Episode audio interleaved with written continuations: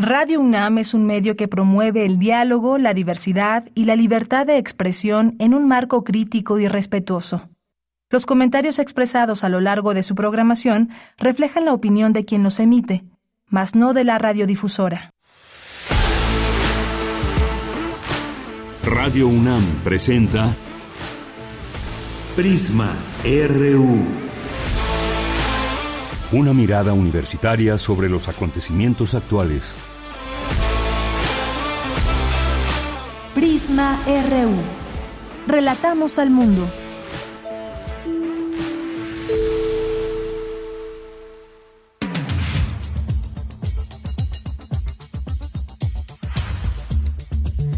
Buenas tardes, gracias por estar ya listos para empezar este programa Prisma RU aquí en el 96.1 de FM de Radio UNAM. Gracias por su atención, su preferencia. Aquí estamos para informarles en este día 10 de mayo del año 2023, Día de las Madres. Muchas felicidades a todas aquellas que nos estén escuchando en este momento. Les mandamos un abrazo, nuestras felicitaciones, nuestro reconocimiento a todas ellas que nos escuchan y que forman parte también de este informativo. A todas las que nos estén escuchando, mamás, muchas felicidades. Por supuesto, en especial a la mía, un abrazo, si es que nos está escuchando por ahí. Y pues también un momento, un día de reflexión. Estoy hablando de quienes son mamás y todo ese reconocimiento a ellas, pero también quienes deciden no ser madres y que este día de pronto puede ser un día que sea de presión social y en donde muchas veces, y sobre todo en otros momentos, eh, en otros momentos de la vida, eh, los tiempos van cambiando, quienes deciden no ser, no ser madres y que también debe de respetarse, por supuesto. Hay muchas formas de vida y elección también que hacemos como mujeres. También aquellas madres que eh, han perdido a una hija o a un hijo y se han convertido en madres buscadoras. También hay que pensar en ellas, cómo, cómo pasan este día eh, es un día más de búsqueda, un día más sin sus hijas, sin sus hijos. Hay que también tomar en cuenta todo esto que sucede. Vamos a platicar de estos distintos temas que engloban este día con la maestra Norma Cruz Maldonado, que es profesora de carrera de la Escuela Nacional de Trabajo Social de la UNAM y el derecho a la maternidad, entre otros temas ligados a ello. Vamos a tener también este día 10 de mayo una conversación con Silvia Garduño, quien es oficial oficial de comunicación de la Agencia de la ONU para los Refugiados, la ACNUR México y eh, vamos a platicar de los miles de migrantes que esperan el fin del título 42 en la frontera México-Estados Unidos. Pero ¿qué pasa en vez de este título 42? Nuevas reglas que ha impuesto el presidente Joe Biden. De esto platicaremos. Vamos a tener también ya en nuestra segunda hora eh, una plática, una entrevista con el doctor José Antonio Hernández Macías, que es investigador y experto en relaciones internacionales y procesos de integración en América Latina y y el Caribe. Vamos a hablar del tema Colombia y este enfrentamiento que hay desde el Ejecutivo con el Poder Judicial, con la Fiscalía. ¿Qué hay en todo esto? Poner las cartas sobre la mesa. Ha habido ya respaldo de una veintena de países eh, al fiscal de Colombia, quien eh, pues ha señalado que se siente temeroso, tanto él como su familia, de que algo les pueda pasar. Pero ¿qué fue lo que sucedió exactamente? Bueno, aquí lo vamos a conversar con el doctor José Antonio Hernández. Vamos a tener también hoy la sección de sustenta, la sección de ciencia, cultura y más aquí en Prisma RU. Recuerden que la forma de comunicarse con nosotros aquí en Prisma RU es a través de nuestras redes sociales. Arroba Prisma RU es nuestro Twitter y Prisma RU nuestro Facebook. Aquí les en el micrófono de Yanira Morán con mucho gusto y por supuesto con la invitación para que se quede en esta sintonía aquí en el 96.1 de FM. Esto es parte de lo que tendremos el día de hoy aquí en el programa y desde aquí relatamos al mundo.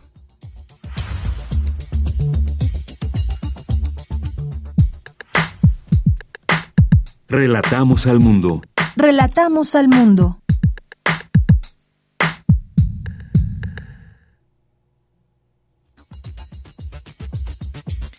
Una con siete. En resumen, el rector Enrique Graue indicó que la pandemia catalizó la integración de nuevas tecnologías a los procesos de enseñanza-aprendizaje que se deben aprovechar. Sin embargo, reconoció que la educación presencial sigue siendo una herramienta única y enriquecedora para el crecimiento personal y académico. La edición decimotercera del Festival Internacional de Cine de la UNAM contará con 42 títulos en competencia, más de 60 estrenos y 5 retrospectivas. Se llevará a cabo del 1 al 11 de junio. Las familias deben cambiar y no reproducir los elementos del orden y poder patriarcal para poder acercarnos a la igualdad, aseguró Julia del Carmen Chávez Carapia de la Escuela Nacional de Trabajo Social. Hoy se conmemora el Día Mundial del Lupus. La enfermedad afecta 20, de 20 a 90 millones de personas por cada, eh, de 20 a 90 personas por cada 100 mil. México avanza en su registro nacional. En la información nacional, madres buscadoras se manifiestan este 10 de mayo a lo largo del país para exigir conocer el paradero de sus hijos. En la Ciudad de México se realizó la doceava marcha por la dignidad que concluyó en el Ángel de la Independencia. El presidente Andrés Manuel López Obrador envió un mensaje de felicitación a las madres que están en México y en el extranjero. Emitió una especial felicitación a las madres trabajadoras que viven en las comunidades indígenas. Además, el presidente Andrés Manuel López Obrador informó que durante la llamada telefónica que sostuvo con su homólogo Joe Biden, reafirmaron su compromiso de seguir trabajando en temas como la migración con dimensión humanista. La Fiscalía General de la República da cumplimiento y orden de aprehensión eh, en contra de Héctor Luis El Güero Palma Salazar por el delito de homicidio calificado, lo que implica que continuará preso en el altiplano del Estado de México. En la información internacional, el expresidente Donald Trump fue condenado por abuso sexual y difamación, pero no por violación. Deberá pagar 5 millones de dólares en indemnización a la columnista Jan Carroll. La sentencia pone en duda sus aspiraciones de reelección. Hoy en la UNAM, ¿qué hacer? ¿Qué escuchar? ¿Y a dónde ir? La Filmoteca de la UNAM te invita a participar en el taller Maquillaje de caracterización para cine, televisión y teatro, que será impartido por Arturo Linares del 23 de mayo al 20 de junio de 2023. O si lo prefieres puedes inscribirte al curso Apreciación Estética del Cine, que será impartido por Nancy Molina Díaz de León del 23 de mayo al 29 de junio de 2023. Consulta los detalles en el sitio oficial www.filmoteca.unam La Dirección General de Publicaciones y Fomento Editorial de la UNAM abre la convocatoria del premio Poesía Joven UNAM Sectei 2023 podrán participar alumnas y alumnos menores de 30 años de edad, residentes en México, sin distinción de nacionalidad, con una o más obras de su autoría, originales, inéditas y escritas en castellano o en cualquiera de las lenguas originarias de los pueblos indígenas de la República Mexicana. El poemario será firmado con un seudónimo y enviado como archivo adjunto a la dirección electrónica premio poesía joven arroba. Tienes hasta el 26 de mayo de 2023 para participar en la convocatoria del Premio Poesía Joven UNAM Sectei 2023. Consulta los detalles en el sitio oficial www.libros.unam.mx. Te recomendamos visitar la exposición Gaceta en Transición, un fascinante recorrido por la evolución de la Gaceta de la UNAM, desde sus inicios hasta el día de hoy, del stencil a lo digital. La muestra fotográfica Gaceta en Transición la podrás visitar de lunes a viernes de 10 a 18 horas en la Galería María Luisa de Esa Gómez Farías de la Facultad de Arquitectura de la UNAM.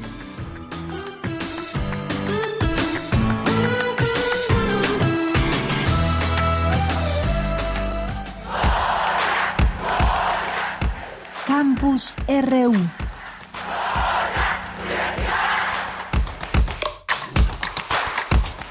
Bien, entramos a nuestro campus universitario en este día, en este miércoles, y me enlazo con Cindy Pérez Ramírez. Presentan la programación de la decimotercera edición del Festival Internacional de Cine de la UNAM, el FICUNAM. ¿Qué tal, Cindy? Muy buenas tardes. ¿Qué tal, Deyanira? Muy buenas tardes, es un gusto saludarte. Del 1 al 11 de junio se llevará a cabo la decimotercera edición del Festival Internacional de Cine de la UNAM, FICUNAM, con 150 películas en 16 sedes de la Ciudad de México, entre las que se encuentran el Centro Cultural Universitario, el Cinematógrafo del Chopo, la Cineteca Nacional, entre otras. Los asistentes disfrutarán de 42 títulos en competencia, más de 60 estrenos y 5 retrospectivas. Escuchemos a Maximiliano Cruz, director del festival, quien nos habla de las competencias internacionales. Este año además se sumó una nueva competencia que es la competencia mexicana de vanguardias cinematográficas que pertenece a Umbrales, dedicada a trabajos mexicanos que apuntan a la innovación y a la experimentación. Este año consolidamos una selección de nueve películas internacionales, dentro de las cuales también siguiendo la tradición en Ficunam eh, hay producciones mexicanas. Eh, son tres producciones. Eh, una que es la principal producción, o sea, producción mayoritaria mexicana es Heroico, de David Sonana, un largometraje de ficción que se estrenó en, en el Festival de Sundance y estuvo también en Berlín este año, y que es una película que va a dar mucho de qué hablar. Los asistentes disfrutarán de cintas nacionales e internacionales, estrenos y trabajos de nuevos cineastas. Es Salvador Amores, curador, crítico y cineasta, y pues bueno, también curador de la sección Umbrales, competencia mexicana de vanguardias cinematográficas.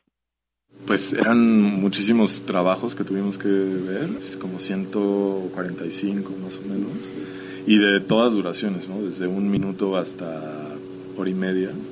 Y bueno, creo que es, es muy rico cómo se contrasta con la selección de ahora México también en términos de cuánto duran las películas. Creo que es muy rico que no haya ningún eje, pero acaso hay un eje más que tiene que ver con lo formal, que nos interesaba también cuestionarnos esta idea como de la tradición del cine experimental. Lo que fue estimulante en el proceso de selección fue ver eso, qué tipo de relaciones se tejían con esta, con esta tradición o cómo la subvertían o cómo empezaban un poco desde cero. Yanira Ficunam hará llegar parte de esta pabella de programación al resto del país con contenido selecto que se va a emitir a través de TV UNAM, Canal 22 y Movie Latinoamérica. Este es mi reporte. Gracias, Cindy. Muy buenas tardes. Muy buenas tardes. Vamos ahora con Dulce García. Necesario visibilizar la enfermedad del lupus. ¿Qué tal, Dulce? Muy buenas tardes. Así es, Deyanira. Muy buenas tardes a ti al auditorio. Deyanira, este 10 de mayo se conmemora el Día Mundial del Lupus designado por el Comité Organizador Internacional de Lupus con la finalidad de recalcar la importancia de visibilizar esta enfermedad. Hace dos años, Dayanira inició el registro mexicano de lupus a cargo de investigadores de la UNAM, esto con la intención de recabar información clínica y sociodemográfica de personas que viven con esta enfermedad. Actualmente se cuenta con aproximadamente 2.000 pacientes provenientes de todas las entidades del país de acuerdo con datos de la doctora Ana Laura Hernández Ledesma, integrante del Laboratorio Internacional de Investigación sobre el Genoma Humano de la UNAM, con sede en Curiquilla, Querétaro. Con este registro de Yanira se busca analizar las variantes genéticas asociadas a esta enfermedad en la población mexicana. El registro es una plataforma en línea conformada por diferentes cuestionarios que buscan abordar diversas perspectivas de la vida de quienes padecen esta enfermedad como lo pueden ser las variables sociodemográficas, es decir, la edad, ocupación, grado de estudios, y también los datos clínicos, como son medicamentos que toma la persona, la dosis que tiene y desde hace cuánto tiempo lo toma. Con esa información, el equipo identifica diferentes características. Por ejemplo, han determinado que la media es de 36 años, aunque hay personas desde 18 y hasta 79 años. También se trabaja con individuos sanos para tener un punto de comparación y establecer qué tanto se afecta la calidad de vida. A la par, se colabora con el denominado Proyecto Jaguar, que recaba muestras de personas sanas y con lupus, a fin de encontrar variantes genéticas en células del sistema inmunitario. Para sus investigaciones de Yanira, los universitarios cuentan con la colaboración de diferentes instituciones nacionales e internacionales, como lo es el Instituto de Neurobiología y la Facultad de Psicología de la UNAM, los hospitales regionales 1 y 2 de IMSS en Querétaro, el Instituto de Ciencias Médicas y Nutrición Salvador Subirán, entre otros. Esta es la información que tenemos. Gracias, Dulce. Muy buenas tardes. Gracias a ti. Buenas tardes. Bien, vamos ahora con mi compañera Virginia Sánchez. Analizan expertas el tema de las jefaturas femeninas, familias, cuidados e igualdad sustantiva. ¿Qué tal, Vicky? Te saludo con mucho gusto. Muy buenas tardes y muchas felicidades. Igualmente, Bella, muchas gracias. Muy, buenas tardes a ti, el auditorio de Prisma RU. Así es, pues en el marco del Seminario Permanente de las Ciencias Sociales de Persis 2023, Reflexiones del Mundo Contemporáneo Reconstrucción del Tejido Social y Cultura de Paz, organizado por el Consejo Académico del Área de las Ciencias Sociales de la UNAM, se llevó a cabo la mesa de análisis Jefaturas Femeninas, Familias, Cuidados e Igualdad Sustantiva, donde Julia del Carmen Chávez Carapia, coordinadora del Centro de Investigación y Estudios de Género y coordinadora del programa de Maestría de Trabajo Social de la Escuela Nacional de Trabajo Social de la UNAM, señaló que la igualdad sustantiva exige que las mujeres tengan acceso espacio de toma de decisiones de acceso a las situaciones y oportunidades laborales y salariales. Sin embargo, dijo también desde el ámbito familiar, se deben cambiar y no reproducir los elementos del orden y poder patriarcal para poder acercarnos a la igualdad. Escuchemos. La igualdad como un principio de este sistema capitalista, pero también como un derecho humano, pero también como una necesidad de existencia de vida de todas y todos. Y esta igualdad se convierte después en el eje y en el centro de estas discusiones. Mi pregunta sería, ¿qué estamos haciendo por ese cambio en las familias? ¿Qué estamos haciendo por ese cambio para no reproducir los elementos del orden y poder patriarcal? ¿Y qué estamos haciendo por ese cambio y acercarnos a la igualdad de género y a la igualdad en las familias? Por su parte, Alejandra García Cruz de la Facultad de Ciencias Políticas y Sociales abordó el tema desde el running como actividad deportiva y lúdica, como cuidado de vida de las mujeres que habitan la ciudad, en un contexto donde parecía, dijo que existe una apertura para las mujeres que pueden participar sin ninguna restricción. Sin embargo, se advirtió, aún existe un conjunto de expresiones que minan su presencia a través de la construcción del tiempo y el espacio. Escuchemos lo que dijo al respecto para estas mujeres habitar la ciudad a través de la carrera procura estas cualidades. Por un lado lo menciono como constituye un conjunto de funciones o se convierten o tiene funciones extradeportivas. La carrera adquiere funciones extradeportivas y se convierte en un escape de los tiempos laborales y los tiempos de cuidados. Muchas mujeres me relataron todo lo que hacen, ordenan a sus familias de una forma inverosímil, les cambian las rutinas para poder correr, ¿no? Hay quienes desde luego no lo logran, pero a quienes lo hacen logran construirse un lugar de escape de esos tiempos, ¿no? También de escape de los conflictos personales y también un escape de un estilo de vida en el que en la ciudad los movimientos son limitados. Por lo general, habitamos esta ciudad a partir nada más de dos sentidos, que es la mirada y el oído. Lo que yo estoy planteando es que a través de la carrera se logra habitar la ciudad desde una técnica corporal que implica una experiencia multisensual. Finalmente, Aurelien Guilabert, activista y coordinador de vinculación de México Lectivo, señaló que la familia es un producto social y del sistema, pero también es un espacio de formación y socialización determinante para provocar un cambio social por ello, dijo, es imprescindible la función de educación del Estado sobre derechos humanos, la inclusión y no discriminación. Este es el reporte. Bien, Vicky, pues muchísimas gracias y buenas tardes. Buenas tardes. Continuamos ahora con Luis Fernando Jarillo. Madres buscadoras se manifiestan este 10 de mayo a lo largo del país para exigir conocer el paradero de sus hijos. En Ciudad de México se realizó la doceava marcha por la dignidad que concluyó en el Ángel de la Independencia. Nos tienes los detalles. Luis, muy buenas tardes. Hola, Deyanira, a ti y al auditorio. Colectivos de madres buscadoras y familiares de personas desaparecidas marcharon y se manifiestan a lo largo del país este 10 de mayo, Día de las Madres, en exigencia de justicia para conocer el paradero de sus hijos y seres queridos. En la Ciudad de México, los colectivos partieron del Monumento a la Madre, conformando la doceava marcha por la dignidad.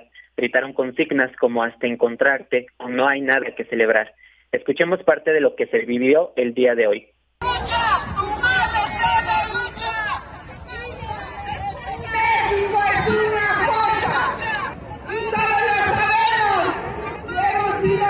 piso.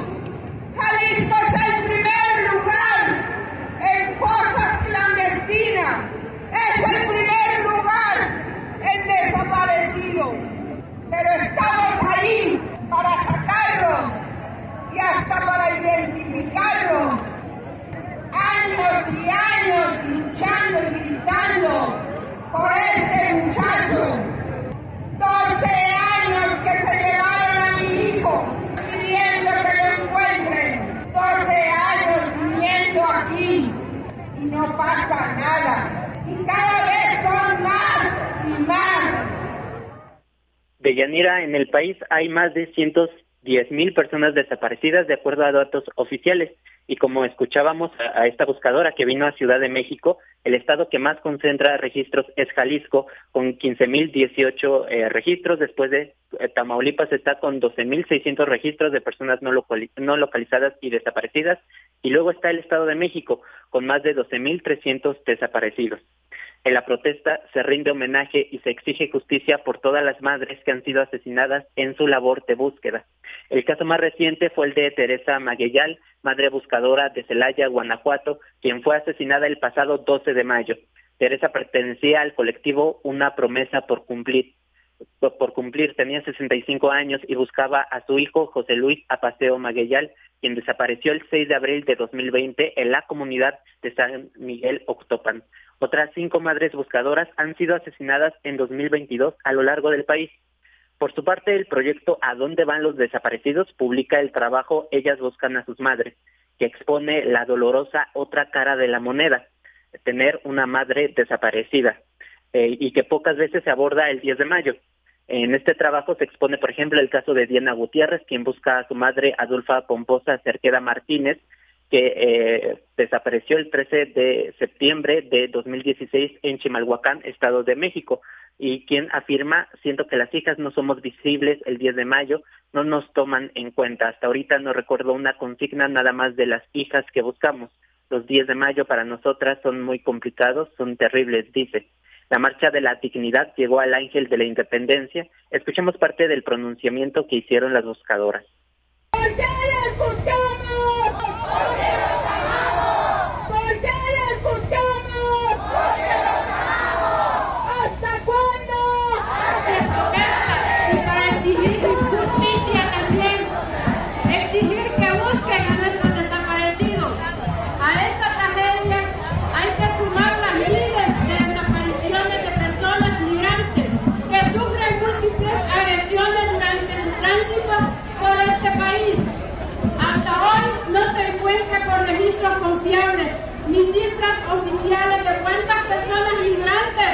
Están desaparecidas.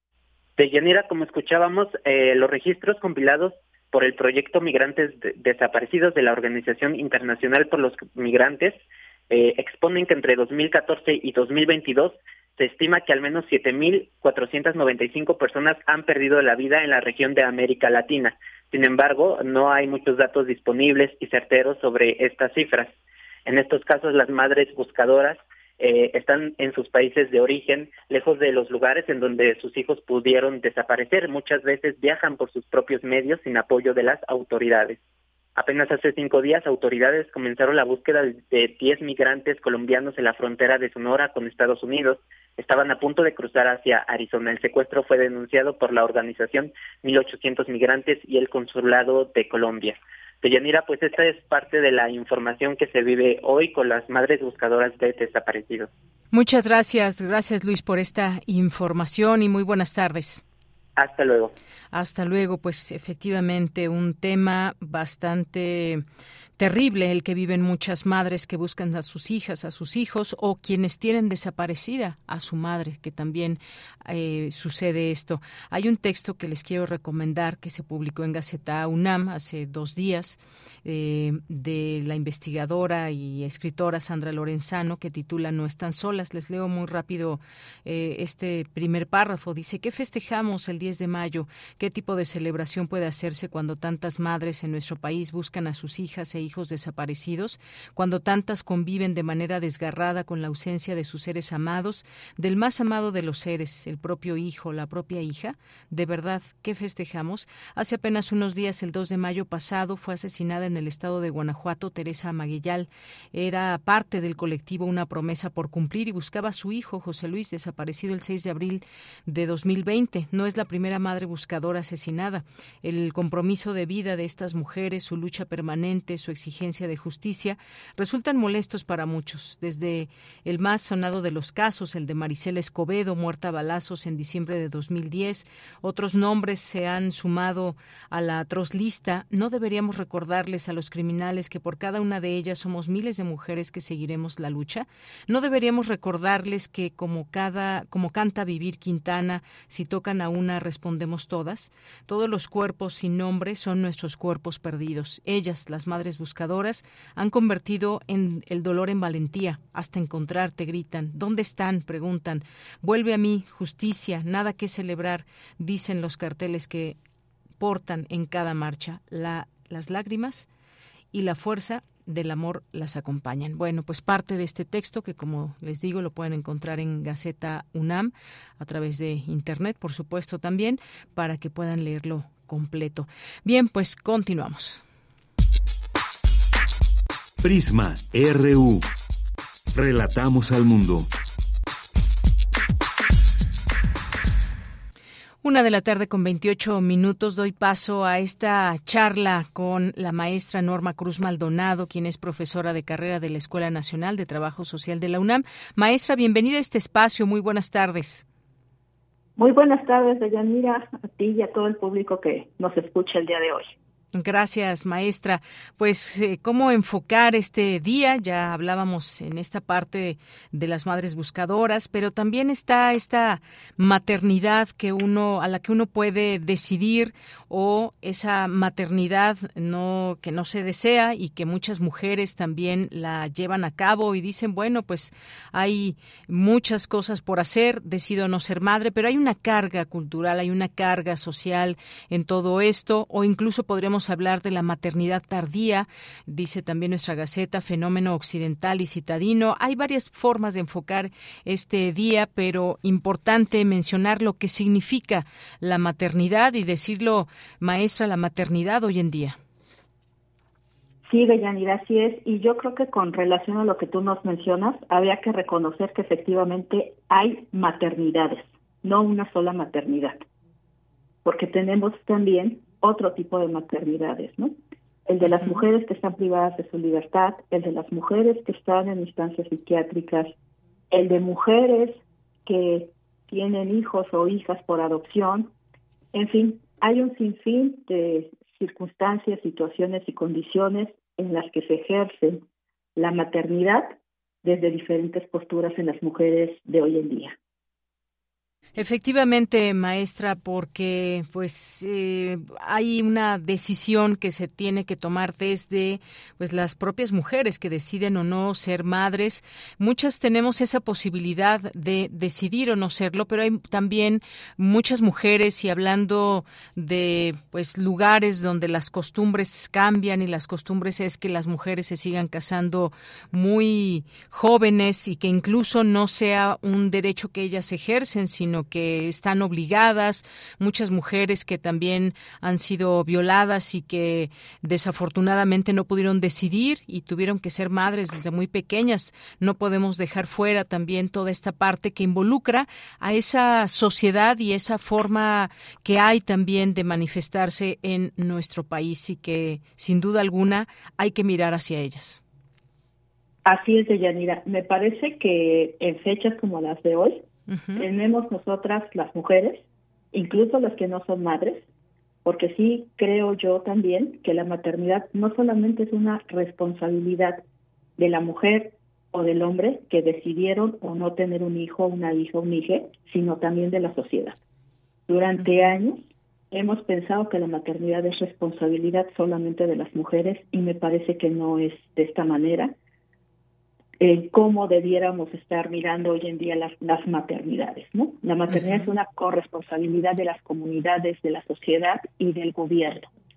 Hoy en día no podemos incluso dejar de omitir a aquellos niños, niñas que por algunas circunstancias se han quedado sin cuidados parentales y que incluso el propio gobierno asume esta responsabilidad o de organismos de la sociedad civil, ¿no? Y más a hoy saliendo de este contexto de la pandemia en donde desafortunadamente muchas personas perdieron a su madre. Entonces, sí, efectivamente, en días como hoy tenemos que colocar en la discusión, lejos de romantizar esta esta situación del ser madre, de esta mujer que tiene ciertas cualidades, eh, me parece que hay que colocar en esa discusión, de reflexión, algunas de las deudas pendientes que se tienen con las madres.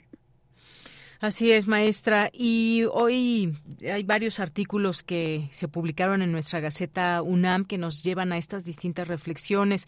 Hay uno de ellos que, que se titula Día de las Madres, más allá del amor incondicional, y habla de lo siguiente. Leo el primer parrafito nada más. Maestra dice, puede sonar frío, pero la realidad es que las maternidades, incluso siendo deseadas, implican un uso del tiempo y la energía que no siempre se nombra. Simplemente pensemos en el trabajo doméstico doméstico, que remunerado o no, se trata de una labor casi invisible, sin reconocimiento social, con jornadas largas, desvalorizadas y precarizadas.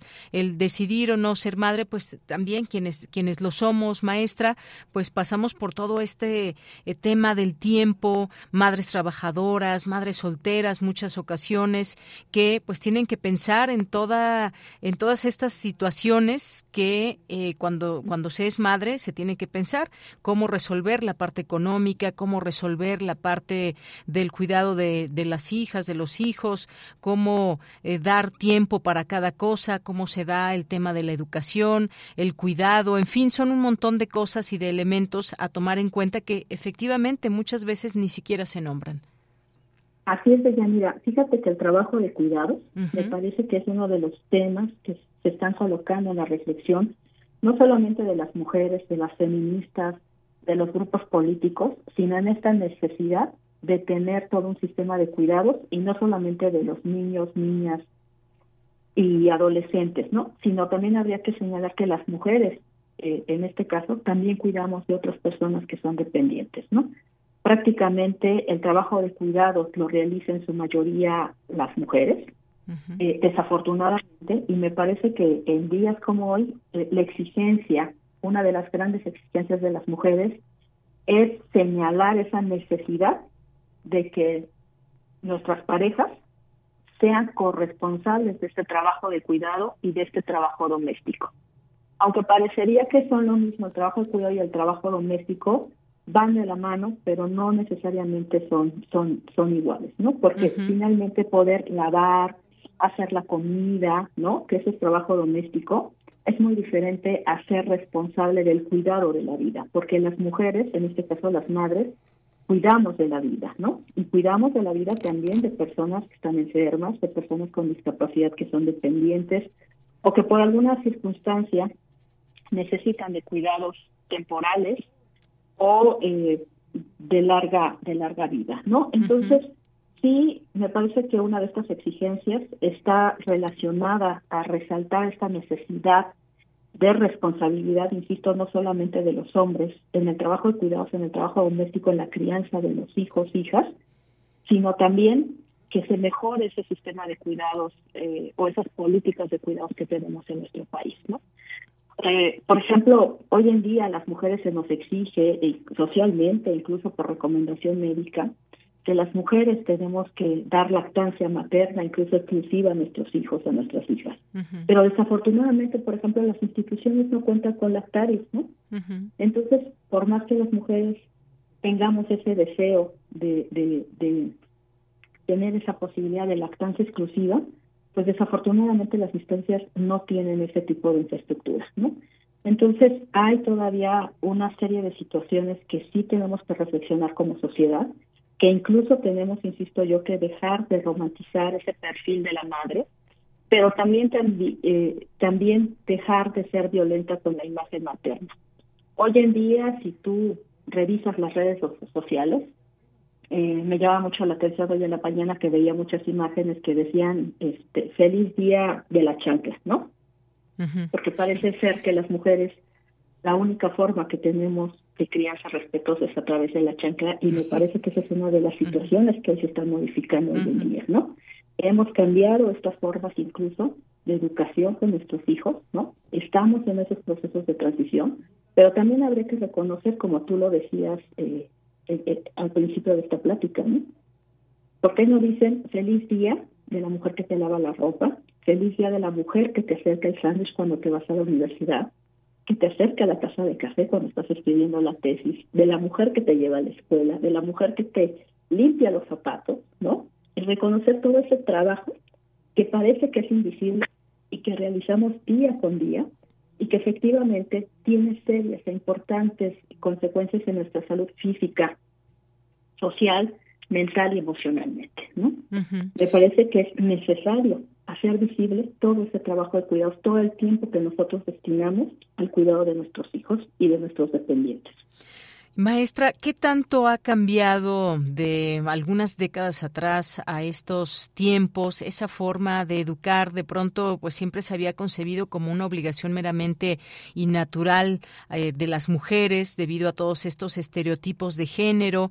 Eh, vemos, eh, afortunadamente, que cada vez más hombres se involucran también en la crianza y en el cuidado de las hijas y de los hijos. Pero ¿qué tanto ha cambiado desde su punto de vista? Porque sin duda esto antes impactaba mucho más la calidad de vida de las mujeres por el uso de sus tiempos, siempre tenían que estar a cargo de los hijos, a cargo de la casa y entonces, pues bueno, el hombre como proveedor no se hacía cargo de los hijos y creía que ya con eso era suficiente, pero ¿cómo ha cambiado a nuestros tiempos? Yo creo que hemos tenido transformaciones muy importantes. Para empezar, el ser madre hoy en día está desconectada o está desvinculada de que forzosamente nos tenemos que casar o unir con un hombre. Y me parece que esa es una de las primeras transformaciones, ¿no? Hoy no necesariamente ser madre es sinónimo de ser esposa o de ser joven, porque también la tendencia es a tener hijos después de los 35 años, ¿no? Ahorita hay una hay un número importante de mujeres que tienen hijos entre los 35 y los 40 años, ¿no? Me parece que ese es un tema muy importante, el cuándo decidimos tener hijos, cómo decidimos tenerlos, porque no necesariamente hoy, insisto yo, necesitamos tener una relación afectiva para tener un hijo, pero también hoy en día, y me parece que esa también es una de las grandes transformaciones, es que la maternidad no es el único proyecto de vida de las mujeres. Hoy en día las mujeres sí queremos tener hijos, las que queremos, obviamente, pero también reconocemos que queremos ser algo más además de madres. Somos mujeres y tenemos sueños diferentes a los de nuestros hijos, ¿no? Queremos ser profesionistas, queremos estudiar una carrera, tenemos un trabajo, queremos viajar, vaya, tenemos también otros proyectos de vida paralelos a nuestra maternidad. Y me parece que estas dos situaciones han tenido grandes transformaciones en la vida y en la dinámica de los hogares. Claro. Maestra, eh, por último, este tema que también quiero abordar con usted, que tiene que ver con la maternidad tardía, que es algo que ha cambiado. Antes muchas mujeres tenían, si así lo decidían, eh, o incluso a veces, aunque no lo decidieran, tenían más hijos de los que se tienen ahora. Eh, tiene que ver ahora el factor económico, la autodeterminación, el hecho de decidir sobre el propio cuerpo, la claridad con la que, pues es una cuestión de procreación, sino también de crianza, una clara postura crítica acerca de este mismo proceso, algunas de las causas por las que las mujeres deciden enfrentar la maternidad al filo de los 40 años de edad. Esto, sin duda alguna, también ha cambiado, lo vemos en la realidad. ¿Esto qué significa hoy en día el, una, tener una maternidad tardía? Fíjate que es un, es un tema poco explorado, pero muy interesante te, voy a comentar algo muy personal. Yo tuve a mi, a mi hijo a los 39 años, ¿no? Ya prácticamente al finalizar mis estudios de doctorado. Y ahora que mi hijo tiene seis años y con los padres de familia del, del grupo de preescolar del colegio en el que va mi hijo, todas las madres y compañeras del colegio de mi hijo, pues tenemos prácticamente la misma edad. Y hay un tema también muy interesante. La mayoría de los papás, este, de, al menos de este grupo, eh, eh, son más grandes por una década que las mamás. Entonces, también ahí se ve reflejado, ¿no? Que incluso en algún momento, me parece, que las mujeres no teníamos muy claro, muy definido que en algún momento queríamos ser madres, ¿no? Pero también estábamos nosotras decidiendo eh, otros rumbos de nuestra vida y me parece que en algún momento decidimos tener hijos, ¿no? Y al menos en realidades como la de la Ciudad de México, donde el número de hijos por mujer es de aproximadamente un hijo, pues obviamente también está atravesada por un tema muy importante con relación a la escolaridad. Eh, las mujeres que tienen un mayor número de escolaridad tienden a tener menos hijos, ¿no? Y obviamente ese es un elemento muy importante en la toma de decisiones. Y eso también obviamente implica que, el embarazo pueda llegar a ser tardío, porque las mujeres están estudiando algún posgrado o están, eh, pues obviamente, desarrollándose en su ámbito laboral. Entonces, sí tiene implicaciones importantes, sobre todo porque vamos a tener que estar pensando que prácticamente si decidimos tener hijos a los 38, 40 años, prácticamente nuestros hijos cuando estén atravesando la juventud, nosotros vamos a ser mujeres adultas mayores, ¿no? Y ya veríamos las implicaciones en un futuro próximo que va a tener el hecho de que en ocasiones nuestros hijos y estas generaciones tengan eh, una brecha importante generacional.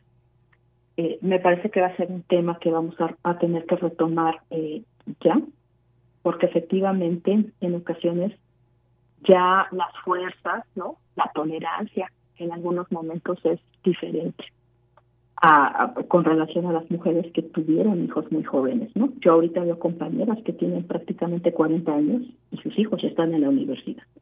Y realmente también son etapas diferentes, es otra, como yo lo decía, otras maternidades, en el cual incluso a ellas, ahorita que son mujeres jóvenes, adultas jóvenes, pues les permite realizar otras actividades que en su momento les pusieron pausa. Entonces, el tema de las maternidades no se agota. Es un tema que nos abre muchas líneas de investigación y de intervención y que me parece que hoy por hoy eh, es uno de los temas que más están en la mesa de discusión.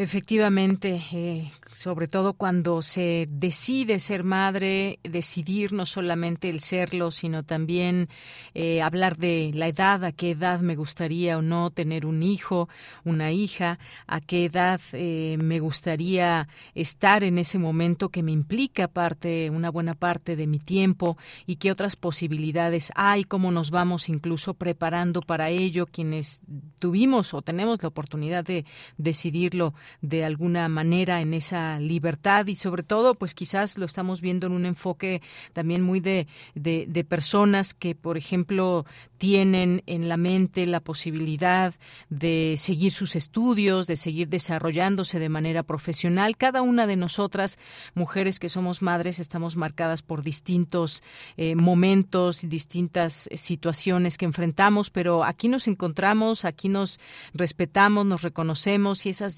maternidades que hay. Ya no nos da tiempo, maestra, pero pues también hablar de la maternidad, eh, del cuidado, del cuidado compartido, por ejemplo, que ahora también es algo muy importante. Hay mamás que tienen que salir a trabajar todo el día y entonces dejan las hijas, a los hijos, al cuidado de otra persona, algún familiar o incluso el tema de las guarderías. Hay un montón de cosas que, que se, que se nos quedan, pero importante eh, no dejar pasar este día y dejar esta reflexión en las mujeres, en los hombres, en nuestro público que nos escucha. Y gracias por esta, eh, esto que nos cuenta de manera muy personal y que también nos permite esa reflexión en torno a la maternidad. Muchas gracias, maestra.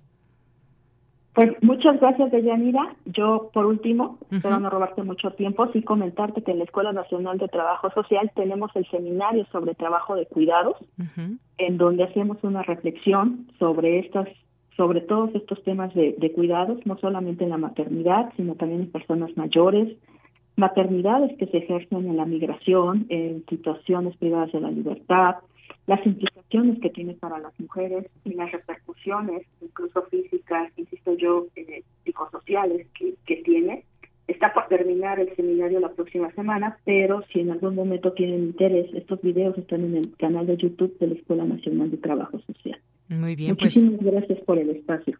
Gracias a usted, maestra, y muchas felicidades. Gracias, Deyanira, igualmente. Hasta luego, maestra. Buenas tardes. Fue la maestra Norma Cruz Maldonado, profesora de carrera de la Escuela Nacional de Trabajo Social de la UNAM. Seguimos recibiendo sus mensajes a nuestras redes sociales, arroba PrismaRU en Twitter y PrismaRU en Facebook, y coméntenos todo este tema que es muy interesante, el de las maternidades. Eh, si ustedes gustan, pues aquí les leemos con muchísimo gusto. Continuamos. Queremos escuchar tu voz. Síguenos en nuestras redes sociales. En Facebook como Prisma RU y en Twitter como arroba PrismaRU.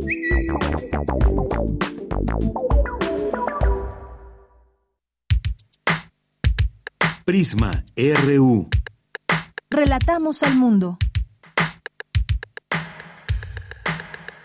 Una de la tarde con 47 minutos. Bueno, un tema muy importante también que tenemos aquí para conversar con ustedes tiene que ver con este título 42. ¿Qué significa esto y qué está pasando allá en Estados Unidos, pero sobre todo en nuestras fronteras que nos, nos acercan a comprender o a intentar comprender el fenómeno de la migración? ¿Cuántas personas que siguen atoradas ahí en la frontera, que están esperando una nueva oportunidad de, vida, eh, de poder generar un, un lugar, un hogar en otro sitio que ya no es el, ya no es el de origen, dadas muchas circunstancias que apremian en muchas partes de eh, distintos países. Aquí en América Latina tenemos países con sus distintas realidades que mm, sin duda alguna pues eh, hay que pensar en eso y cómo se pueden ir eh, resolviendo algunas problemáticas. Entre ellas está este tema de la migración. Ya tengo en la línea telefónica a Silvia Garduño, quien es oficial de comunicación de la Agencia de la ONU para los Refugiados. ¿Qué tal, Silvia Garduño? Muy buenas tardes. Buenas tardes, Deyanira. Gracias por el espacio. Gracias a, a usted. Eh, hablar de este título 42, adiós a este título, pero Estados Unidos aplica una nueva ley que restringe el asilo para migrantes en la frontera, que los califica como no aptos para solicitar asilo a quienes cruzan la frontera de manera ilegal y que ya se encuentran por miles en la frontera. Este miércoles Estados Unidos promulgó esta nueva norma que restringe este acceso, una eh, regla que había eh, instaurado Donald Trump, este título 42 que permitía las devoluciones de rápido, digamos, de migrantes amparándose en una posible expansión del coronavirus. Muchas personas estaban atenidas a esto, digamos, esperando a que terminara ese título 42, pero ahora hay una nueva norma que se publica hoy en el registro federal y que los califica como no aptos. ¿Qué decir de, de esto, Silvia? Sí, pues mira, muchas gracias por darnos la oportunidad también de explicar un poco eh, todo esto que puede eh, sonar o verse un tanto complejo eh, porque son una serie de medidas ¿no? que ha anunciado el gobierno de los Estados Unidos. En primer lugar, el, el hecho de que ya no vaya a estar vigente el título 42, tenemos que verlo como una buena noticia en el sentido de que llevábamos con una medida sanitaria que justamente impedía a las personas solicitar asilo en los Estados Unidos y que desde un inicio eh, ACNUR eh, manifestó su oposición a esta medida porque pues es contraria al derecho internacional contra los refugiados eh, porque pues no podían solicitar asilo en este país se levanta y esto es algo que eh, pues digamos duró demasiado tiempo pero bueno como como bien dices hay algunas otras medidas que entrarán en vigor son una serie de disposiciones que, en primer lugar, eh, hay que reconocer que hay medidas positivas, digamos, dentro de lo que se anuncia. Eh, hay eh, vías de acceso legal a los Estados Unidos a través de diferentes maneras, como pueden ser los centros de procesamiento que se van a instalar en, en Guatemala y en Colombia, digamos, para que las personas puedan acceder no solo al sistema de asilo, sino también a otras vías de acceso regular a los Estados Unidos sin tener que exponer sus vidas ¿no? al transitar por eh, lugares peligrosos. Eso es algo que pues debemos de, ver de manera favorable. Sigue a través de México el uso de la aplicación CBP One, que es esta aplicación que eh, las personas pueden eh, solicitar una cita ante autoridades de los Estados Unidos para que pues puedan solicitar asilo u otras formas de protección. Eso, digamos, se mantiene y se va a ampliar. Eh, y eh, digamos que también eh, las nuevas medidas implican penalizaciones por no acceder a los Estados Unidos legalmente, ¿no? se vuelve a instaurar lo que conocemos como el título 8, que también está en la legislación americana, y resurgen estas remociones o estas deportaciones de manera inmediata y, y, algunas de ellas pues van a hacer directamente hacia México, ¿no? Esto es algo que eh, sin duda eh, no habíamos visto y que nos preocupa. Y también la cuestión de eh, las personas que serán inelegibles para solicitar asilo en los Estados Unidos, que básicamente son aquellas que lleguen a esa frontera habiendo transitado por terceros países signatarios de la Convención digamos, de los refugiados, que es la Convención de 1951, no podrían solicitar asilo en los Estados Unidos. Sin embargo, esto eh, eh, digamos, excluye a las personas que sí usen CBP igual. Es decir, que eh, este, este bloqueo, digamos, a, las personas para solicitar asilo, a, quienes hace inelegibles, es a quienes no opten por las vías o por los canales que está utilizando o que está implementando el gobierno de los Estados Unidos para que puedan acceder. Aún así, nosotros lo vemos como preocupante porque pues solicitar asilo es un eh, derecho humano y cualquier persona eh, debe tener eh, la posibilidad de solicitar asilo en territorio, es decir, llegando a una frontera, debería de ser permitido que pudiera solicitar el asilo. Habrá muchas personas que podrían estar en esta situación, que sean regresadas a México sin necesariamente tener todas las salvaguardas ¿no? que requieran para estar protegidos. Así es, eh, Silvia. Ahora, hablando de números, porque esto es importante, estaba aquí con estas cifras de que por este título se habían, habían sido expulsados hasta 2.5 millones de migrantes en los últimos, en los últimos tres años y eh, a partir de ahora esta vía, digamos, legal que va a ser la principal para solicitar asilo en Estados Unidos será a través de esta aplicación que nos, que nos comentas, la CBP One, que permite a los migrantes concertar citas con las autoridades para exponer sus casos. Vemos los números contra los que han sido expulsados, qué tanto hay, digamos, esa posibilidad de que muchas personas, en cuanto a número, porque están llegando a la frontera miles de personas, pues tengan refugio. ¿Hay capacidad para ello? Quizás pudiéramos pensar que sí, pero todo depende también de cómo se den eh, las cosas, cuáles son los requisitos para considerarse como una persona que pueda pedir un refugio. En fin, ¿cómo, cómo, van, cómo vemos los números, Silvia? Sí, pues mira, eh, eh, respecto a la cifra que dabas, expulsiones bajo el título 42, es eh, 2.7 eh, siete millones de expulsiones, digamos, en la frontera eh, con, eh, con México, es la que se dieron bajo el título 42, pero aquí hay una diferencia importante porque cuando las personas eran o son o todavía están siendo retornadas bajo el título 42, eh, no había registro de absolutamente nada, o sea, no había ni siquiera posibilidad de que ellas solicitaran asilo, es decir, no es que no fueran reconocidas como refugiadas, ni siquiera tenían la posibilidad de acceder al sistema, porque esa, o digamos, ese es eh, eh, lo, lo que nosotros criticábamos mucho del título 42, que ni siquiera daba esta posibilidad. Este número de las expulsiones no necesariamente eh, se refiere a personas, porque puede ser que una persona cruzara varias veces, fuera retornada, ¿no? Este, varios números de veces, entonces no necesariamente eh, significa eh, personas. Ahora, el hecho de eh, eh, la protección que puedan brindar los Estados Unidos, pues es como acá en México, ¿no? Cada país tiene su legislación, digamos, para reconocer a las personas como refugiadas.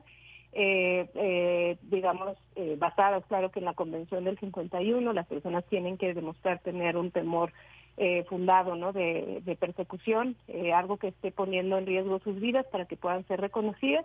Eh, y esto pues ya dependerá del gobierno de los Estados Unidos ver si estas personas bajo su legislación pueden ser reconocidas como refugiadas. sin embargo, no olvidemos que también hay algunas otras vías que no nada más son el, el asilo, el que, digamos, las vías legales de acceso a los Estados Unidos.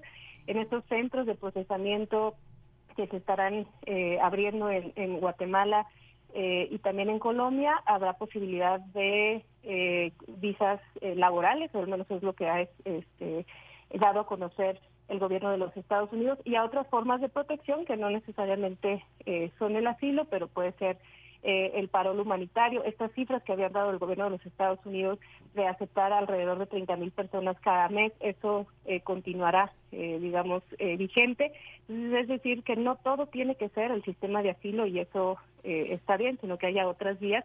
Y, y déjame también comentar, el tema que estamos viendo del desplazamiento en las Américas es, es muy importante, digamos, ha cobrado mucha relevancia también eh, a nivel mundial que 20 millones de personas de las 100 millones desplazadas hoy estén en las Américas, creo que es un dato que nos habla eh, de la relevancia del número, de la cantidad de las personas que se están moviendo y que no es un tema que pueda resolver eh, un solo país.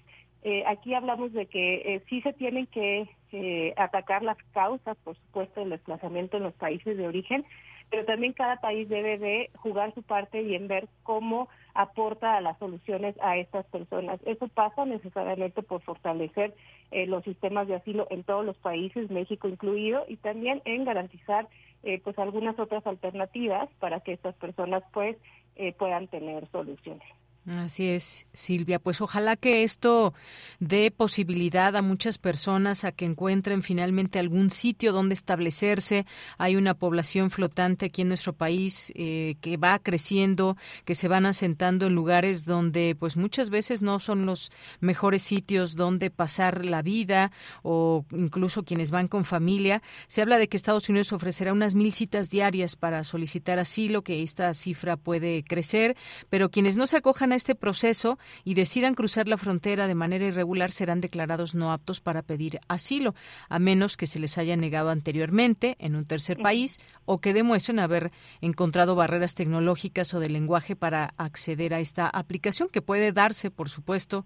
Hay quien, eh, pues bueno, vemos migrantes de todas edades y que quizás no, no puedan o tengan acceso. Me imagino que se piden una serie de datos que deben de tener a la mano. En fin, hay muchas situaciones situaciones por las que pueden atravesar y vamos a ver cómo va funcionando esto y qué tanto abona en esta posibilidad de que sea por ahí una parte de, de, la solución a todo este problema. sin duda, el escenario es complejo, eh, estamos viendo y, lo han reportado varios medios de comunicación, eh, pues como hay eh, muchas personas ¿no? en, las fronteras de México eh, y no quiero dejar de reconocer los esfuerzos de la sociedad civil para eh, justamente atender eh, a, la gran cantidad de personas que, que se van a quedar en algún momento pues esperando, ¿no? puede ser su cita a Estados Unidos o que han sido retornadas. al final son a las organizaciones con las cuales también trabajamos muy de cerca las que en realidad están ahí en el terreno y, y justamente tratando de ver cómo eh, fortalecer una respuesta humanitaria que a todas luces eh, es insuficiente eh, y que seguramente en los próximos días, en las próximas semanas, pues vamos a ver una carga muy muy fuerte sobre la sociedad civil. Entonces, dejar pues no quiero dejar de reconocer este trabajo que es bien bien importante y que al día de hoy pues es lo que pues va a mantener esta esta respuesta. Muy bien. Pues Silvia Garduño, muchas gracias. Silvia Garduño, oficial de comunicación de la Agencia de la ONU para los Refugiados. Gracias por tomarnos esta llamada y comentarnos sobre este tema tan importante que tenemos aquí, que compartimos con Estados Unidos. Muchísimas gracias y aquí estamos. Gracias. Hasta luego. Un abrazo. Gracias. Bien, pues gracias a Silvia Garduño y este tema que no perdemos de vista, que no dejamos de tomarlo también con cierta eh, pues atención en torno a lo que sí puede pasar para migrantes que puedan pedir asilo, que además, bueno, a través de esta aplicación pues se generarán bases de datos importante seguramente para los Estados Unidos de personas que intenten cruzar la frontera. Es una manera también de controlar quién, quién puede pasar. Además de todos los migrantes, pues tienen, y lo han expresado en otros momentos, ¿no? Tienen miedo de que por ahí puedan llegar otro tipo de personas que tengan otras intenciones o eh, más allá de establecerse en los Estados Unidos. Bien, pues son las dos de la tarde en punto. Vamos a hacer un corte. Regresamos a la segunda hora de Prisma RU. Queremos escuchar tu voz. Síguenos en nuestras redes sociales. En Facebook como Prisma RU y en Twitter como arroba PrismaRU.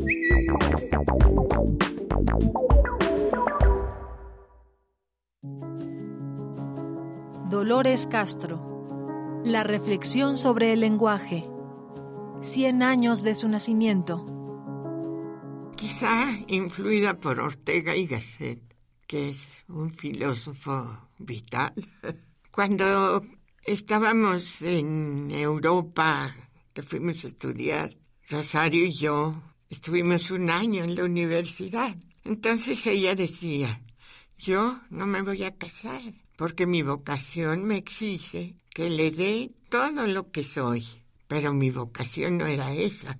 Sí era como vivir plenamente cada una de las posibilidades que una mujer tiene. Dolores Castro. 96.1 FM. Radio UNAM. Experiencia sonora.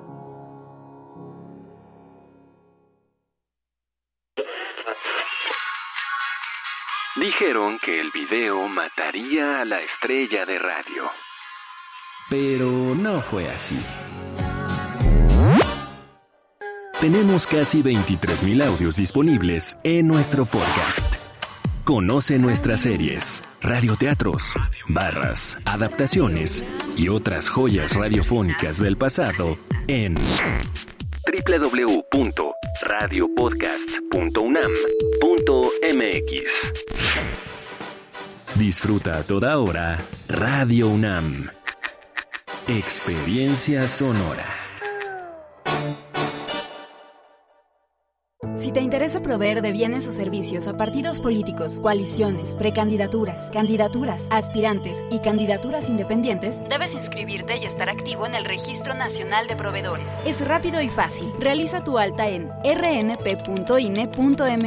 Si ya te inscribiste, mantén actualizada la información de los bienes y servicios que ofreces. Recuerda que si no estás en el RNP, no podrás ofrecer tus bienes o servicios. Mi INE es valioso porque mi INE nos une. Claro, en la fiesta te metes lo que sea para pasarla bien, pero en realidad, ¿sabes qué te estás metiendo? Muchas drogas químicas son elaboradas con ácido muriático, sosa cáustica y reticida. Ahora el narco añade fentanilo para engancharte desde la primera vez. El fentanilo mata. Es 50 veces más potente que la heroína. 200 personas mueren al día por su consumo. No te arriesgues. No estás solo.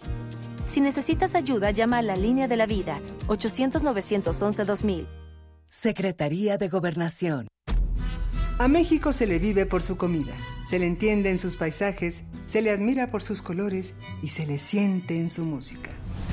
La Orquesta Filarmónica de la UNAM te invita al programa 4 de su segunda temporada 2023 en el que presentará un repertorio de sones y valses de México. Dios nunca muere, Club Verde, Alingo Lingo, Alejandra, El Carretero, Por los Caminos del Sur y Sobre las Olas, entre muchos otros. Director huésped, Eduardo Álvarez.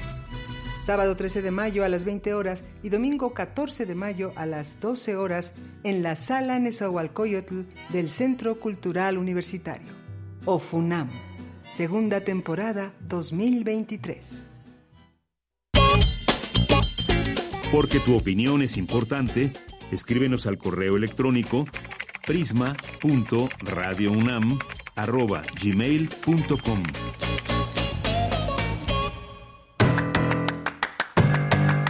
Mañana en la UNAM, ¿qué hacer? ¿Qué escuchar? ¿Y a dónde ir?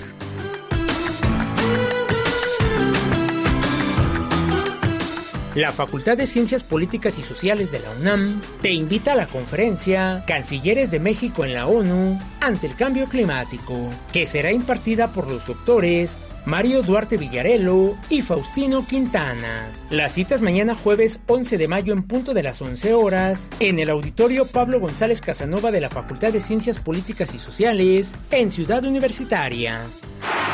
Te recomendamos la mesa de discusión, la ley de ciencias y el nuevo CONACIT, que contará con la participación del doctor Antonio Lascano Araujo, profesor emérito de la Facultad de Ciencias, y la doctora Fausta Gantús, del Instituto de Investigaciones Dr. José María Luis Mora. Asiste mañana jueves 11 de mayo al auditorio Alberto Barajas Celis de la Facultad de Ciencias o sigue la transmisión en vivo a través de sus redes sociales. Otra opción que no te puedes perder es el conversatorio La inteligencia artificial, solución o peligro para las ciudades del futuro, coordinado por el doctor Pedro Salazar Ugarte, el licenciado Pablo Pruneda Gross y la doctora Elena Estavillo Flores. Las citas mañana jueves 11 de mayo, en punto de las 10 horas, en el auditorio Dr. Héctor Fixamudio del Instituto de Investigaciones Jurídicas de la UNAM. Para Prisma RU, Daniel Olivares Aranda.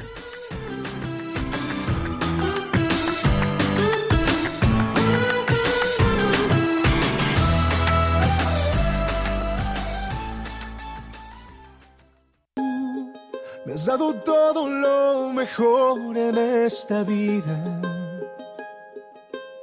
Tú, quien me regala amor sincero cada día. Eres tú, quien me enseñó a caminar con alegría. Tú, quien en mi soledad me hace compañía. Mujer, fuente de mi inspiración, que me regala su amor, amor convertido en mujer, el sol de mi amanecer. Eres la estrella que brilló por más tiempo en mi corazón y que la vida a mí me dio y en recompensa canto.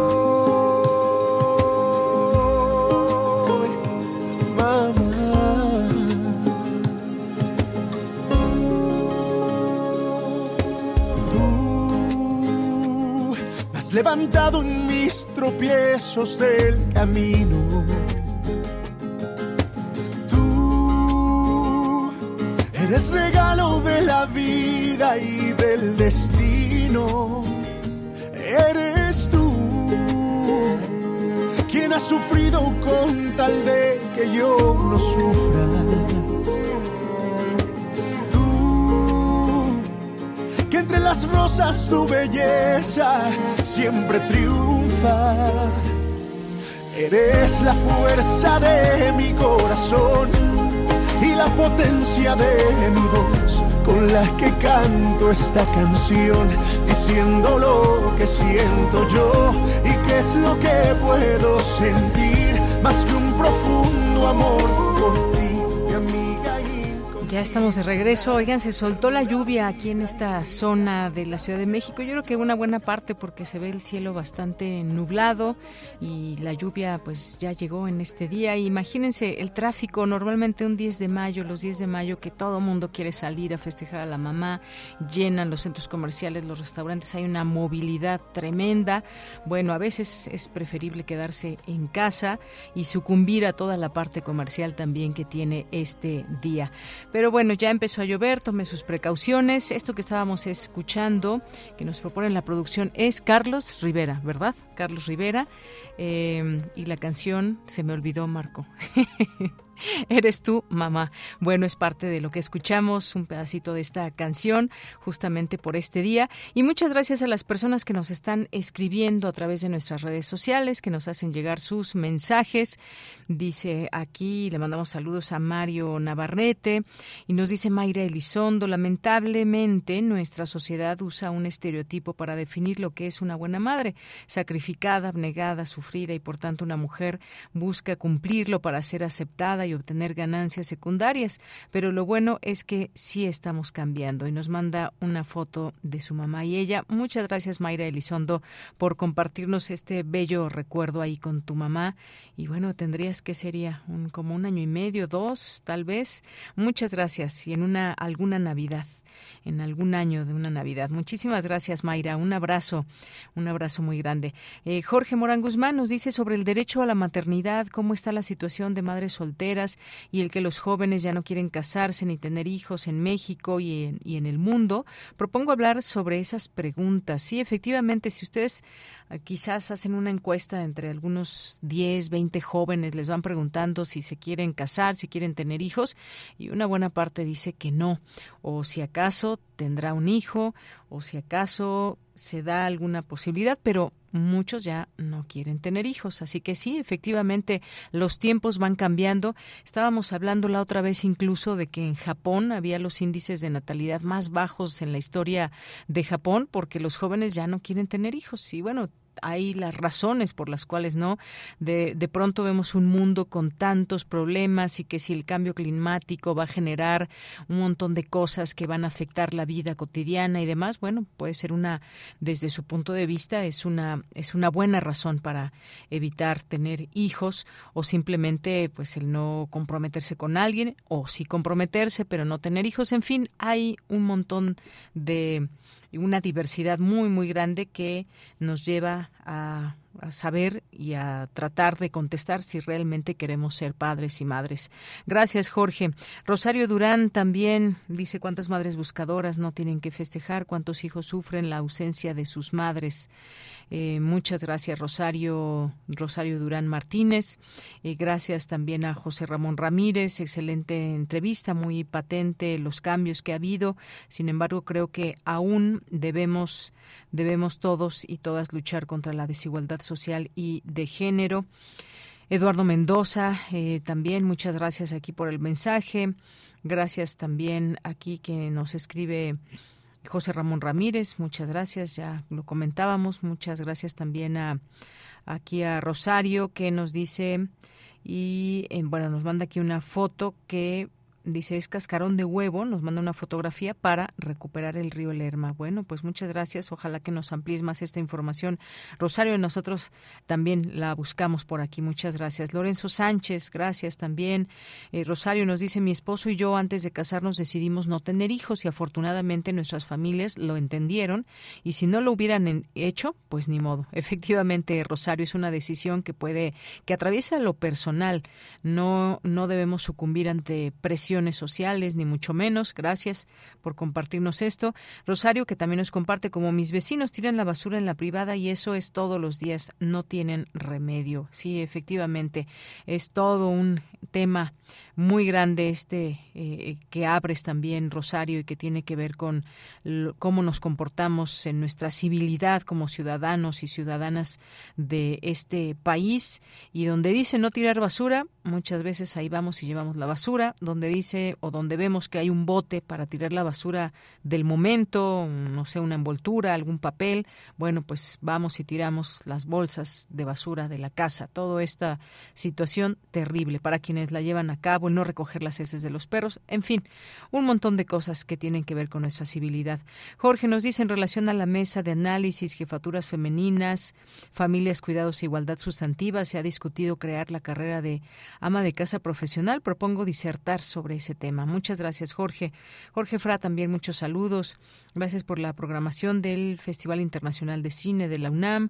Jorge Fra nos dice felicidades a todas las madres del mundo, a todas las madres de México y en esta ocasión especial a todas las madres del equipo profesional de Prisma RU. Un abrazo. Muchas gracias, Jorge. Lo recibimos con todo gusto aquí las compañeras que somos, somos mamás. Jorge, una muy respetuosa y cordial, eh, cordial felicitación para todas las madres del equipo de Prisma RU.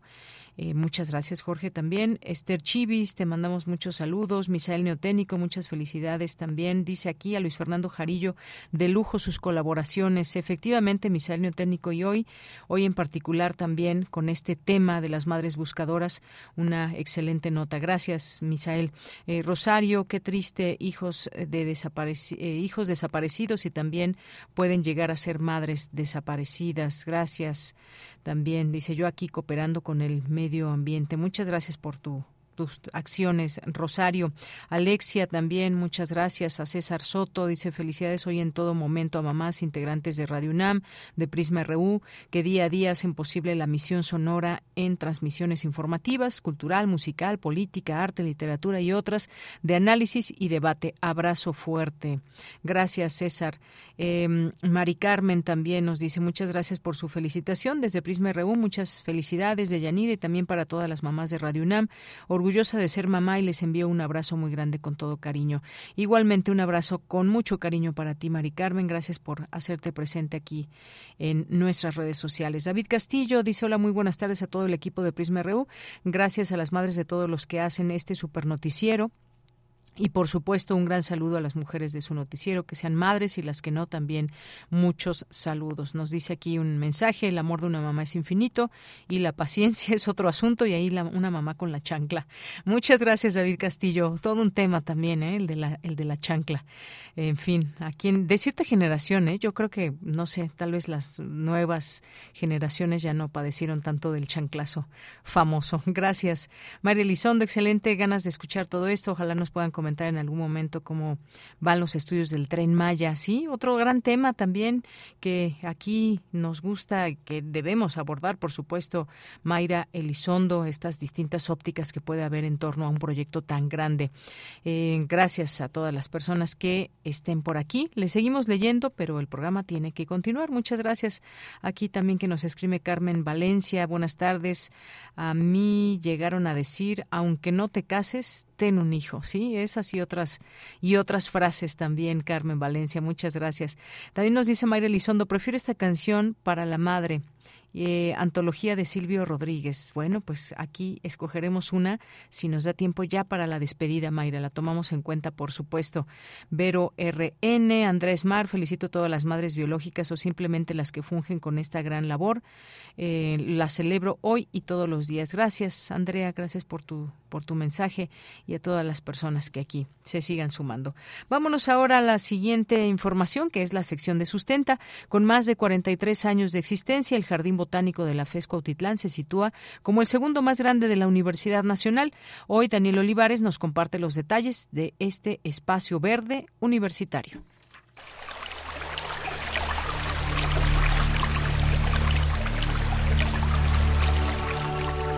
Sustenta, sustenta. Innovación universitaria en pro del medio ambiente.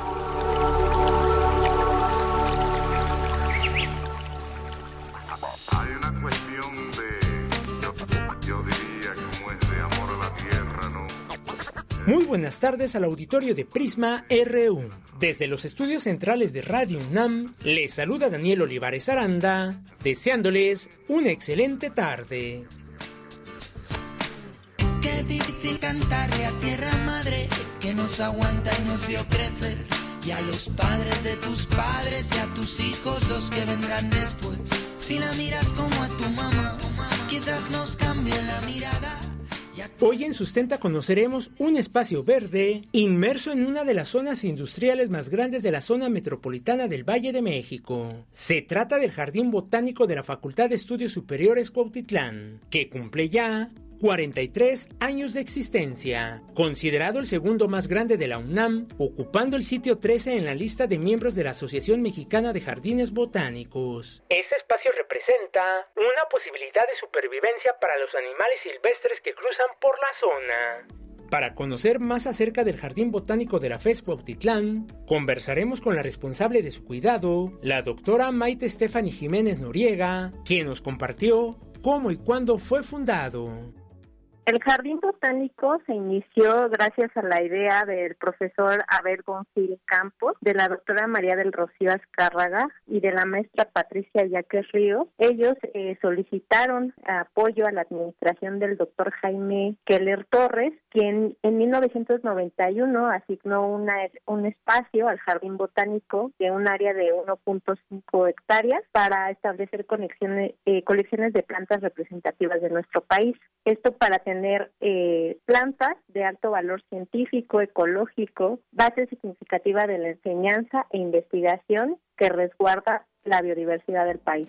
La misión de este lugar es la preservación de especies de plantas que están en peligro de extinción, contribuyendo así a su recuperación. Además, es un centro de educación y formación en materia de conservación medioambiental, donde se protege la diversidad de polinizadores.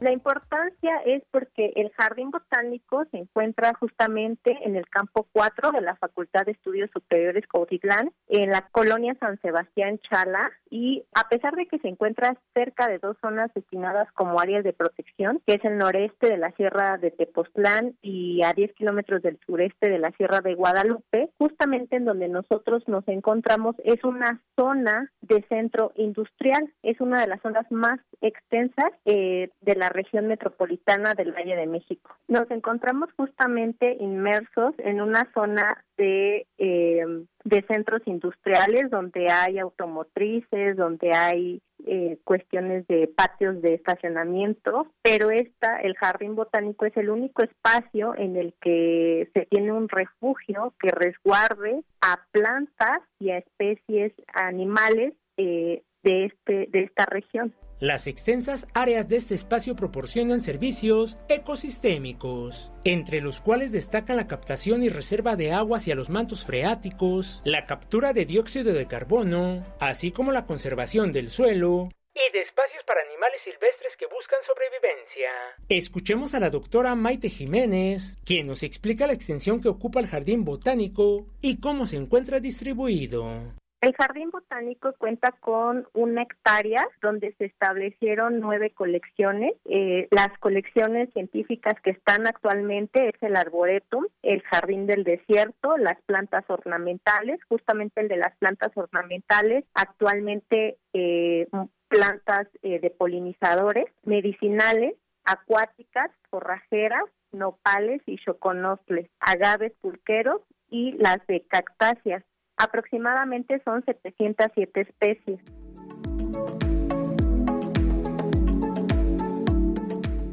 Una de las principales funciones de los jardines botánicos es crear espacios verdes, especialmente dentro de las grandes urbes, ya que benefician la vida de las especies animales claves para la polinización. En la próxima entrega de Sustenta, conoceremos cómo el jardín botánico resulta importante para los polinizadores de la zona ante las amenazas que enfrentan a causa de la pérdida de su hábitat y el crecimiento urbano. Si tienes alguna duda o comentario acerca del jardín botánico de la FESCO Autitlán, puedes compartirlo a través de las redes sociales de este espacio informativo de Prisma RU o directamente en mi cuenta de Twitter, arroba Daniel Medios TV. Para Radio UNAM, Daniel Olivares Aranda. Hay una cuestión de, yo, yo diría, como es de amor a la tierra, tierra, tierra, tierra. Prisma RU. Relatamos al mundo.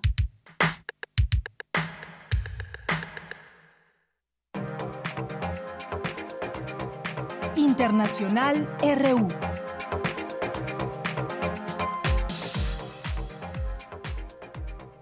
Bien, pues vamos a entrar en materia internacional. Ya está en la línea telefónica el doctor José Antonio Hernández Macías, quien es investigador, experto en relaciones internacionales y procesos de integración en América Latina y el Caribe, política exterior de Venezuela y Colombia. Es investigador en el Centro de Investigaciones sobre América Latina y el Caribe, el CIALC, doctor en estudios latinoamericanos y maestro en historia de América Latina. Pues todo este tema que eh, muchas veces, ¿qué pasa en nuestra América Latina? ¿Qué pasa en algunos de sus países en particular y hoy pues hablar de este tema que ha sucedido en Colombia, un enfrentamiento que se ha visto entre el poder ejecutivo y la fiscalía. ¿Qué tal, doctor? Muy buenas tardes. Bienvenido a este espacio.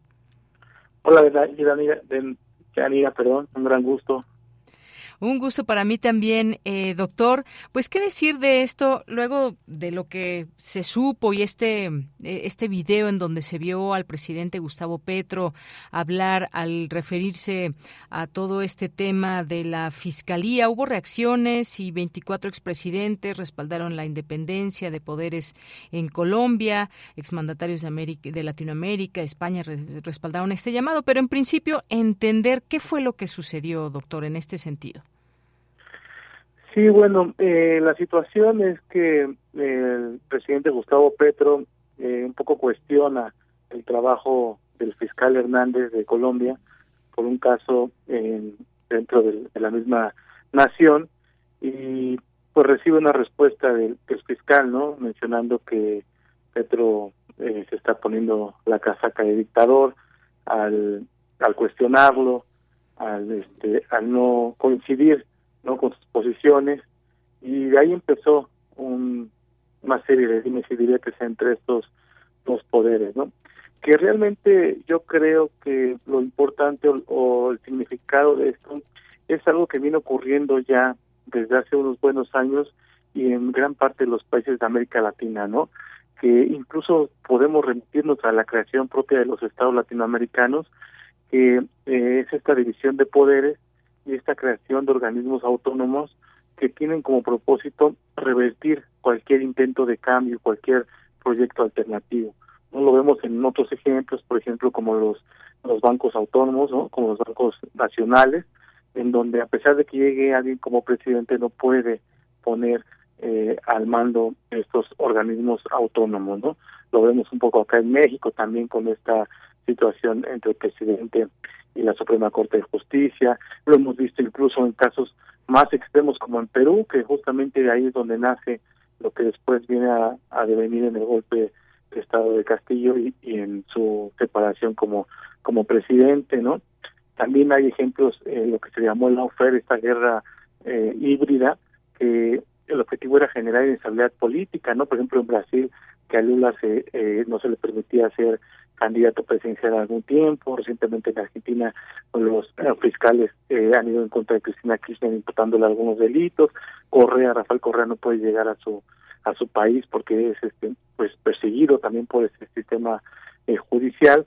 Entonces, aquí lo vemos reflejado en este momento en Colombia, en donde eh, efectivamente llega un presidente que representa un proyecto diferente a lo que se venía acostumbrando en Colombia, ¿no? Un, país bastante conservador, en donde el poder lo habían tenido muy pocas élites, un, grupo de familias, y que ahora eh, pues cambia de rumbo, ¿no? Llega un presidente con un proyecto alternativo un proyecto alternativo, un proyecto diferente, siempre pues en estas eh, situaciones donde justamente se rompen ciertos esquemas puede haber estas eh, rupturas, pero sin duda alguna fue quizás de eh, cómo ve desde su punto de vista, doctor, esta declaración donde afirmó que él era el jefe del fiscal general de la nación, pudo haber sido pues un, un, un, un error esto que mencionó o en qué sentido lo dijo, la reacción además del fiscal eh, Francisco Barbosa fue inmediata, dijo que pues responsabilizaba al jefe del ejecutivo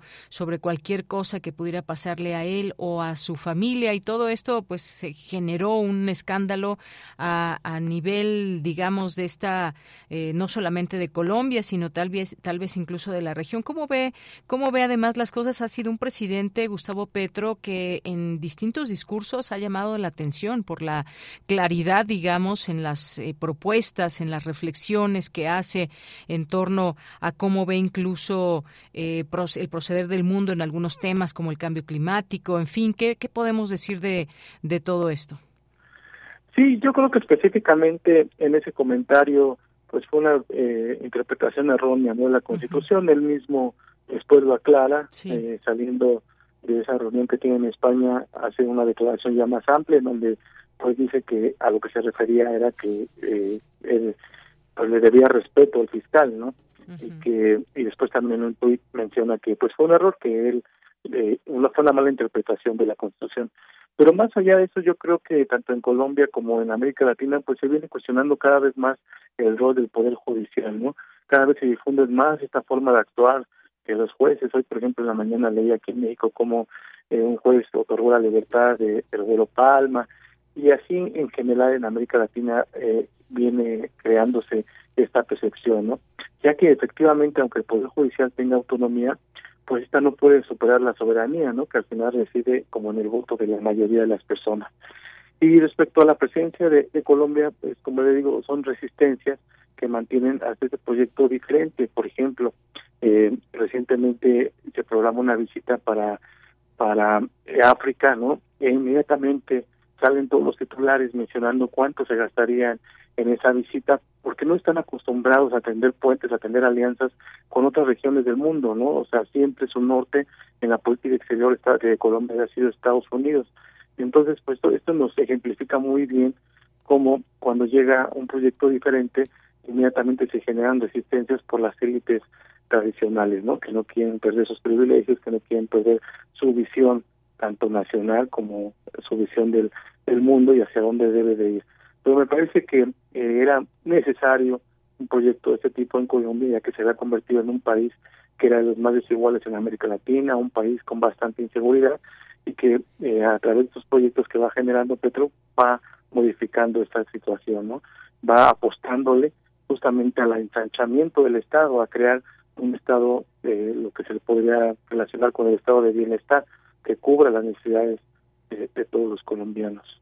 Así es. Bueno, la reacción que vimos de Francisco Barbosa, el fiscal, fue eh, muy furioso, donde se refirió a esta, a esto que dijo el primer mandatario, a quien además calificó de dictador, sino que también le cuestionó, le hizo un, llamado a la comunidad internacional porque dijo que se estaba violando desde su punto de vista la división de poderes de Colombia. Hablando de todo esto, los poderes en Colombia y bueno, estamos hablando específicamente de este país, ¿cómo ve este esta situación, el tema de la división de poderes en Colombia, con este proyecto que intenta ser diferente a lo que había tenido Colombia y que en su momento se destacó como una, eh, tras las elecciones, como pues una votación histórica en este sentido de cómo las y los colombianos cambiaron hacia este, hacia otro rumbo de país del que estaban teniendo. Sí, yo, me parece que la respuesta del fiscal pues es demasiado exacerbada y que incluso lleva un doble rasero, ¿no? Porque normalmente estos personajes que también recordemos, por ejemplo, que el fiscal cómo es, eh, cómo llega a esa a, a, ese cargo, que viene justamente de una solicitud del antiguo presidente, ¿no? Iván Duque, y de ahí se entiende mucho pues la diferencia de visión de cada uno de estos de estos actores. Pero bueno, en general, ahora todos eh, los que están criticando estas posiciones de Petro, por ejemplo, eh, hablan muy bien o eh, en general tienen una visión positiva de otros gobiernos como el de Bukele en Salvador, ¿no? Cuando el presidente Bukele justamente ha hecho esto de cancelar el poder legislativo, incluso el judicial, justamente con objetivos que él le llama de interés nacional de ir en contra de la delincuencia o estas cuestiones de sus cárceles como han sido bastante cuestionadas. Pero bueno, a lo que voy es de que eh, normalmente estos grupos de poder pues defienden esos intereses catalogando no de una manera como eh, le llaman dictador o que está poniendo la cárcel la saca de dictador a Gustavo Petro cuando en la realidad pues no tiene nada eh, no tiene nada de sustento esa situación no en Colombia eh, justamente está muy claro esta división de poderes y esa división de poderes es la que ha continuado y, ha, permanecido, ¿no? Tanto así que, por ejemplo, recientemente en la eh, en la ley eh, sobre la salud se echó atrás la propuesta de Gustavo Petro a través de la Asamblea Legislativa, ¿no? De la Cámara de Senadores y Diputados y fue respetada, ¿no? Incluso eh, por esta cuestión hubo la renuncia de ocho ministros ya que se hizo una autocrítica al gobierno y se dio cuenta que no estaba cumpliendo con los objetivos que se había planteado. Ah, eh, pero lo quiero decir para ejemplificar que funciona esta división de poderes en, en Colombia, ¿no? Y, va, y va a continuar funcionando. Yo creo que está muy alejada eh, estas visiones de llamar eh, eh, gobierno autoritario o incluso más allá de un gobierno dictatorial, el de Gustavo Petro. Muy bien. Pues doctor, muchas gracias por comentarnos, darnos su punto de vista, su análisis sobre este tema que no quisimos dejar pasar. Eh, importante además eh, en general lo que está pasando allá en Colombia y que siempre digno de algún comentario o asomarnos también a lo que sucede en otras naciones de nuestra América Latina. Muchísimas gracias. Gracias a usted, siempre es un gusto participar con usted. Muchas gracias, doctor. Hasta luego. Hasta luego. Bien, pues fue el doctor José Antonio Hernández Macías, investigador en el Centro de Investigaciones sobre América Latina y el Caribe, el CIALC de la UNAM. Bien, pues seguimos en los temas internacionales. Nos vamos ahora a la información internacional a través de Radio Francia. Relatamos al mundo. Relatamos al mundo.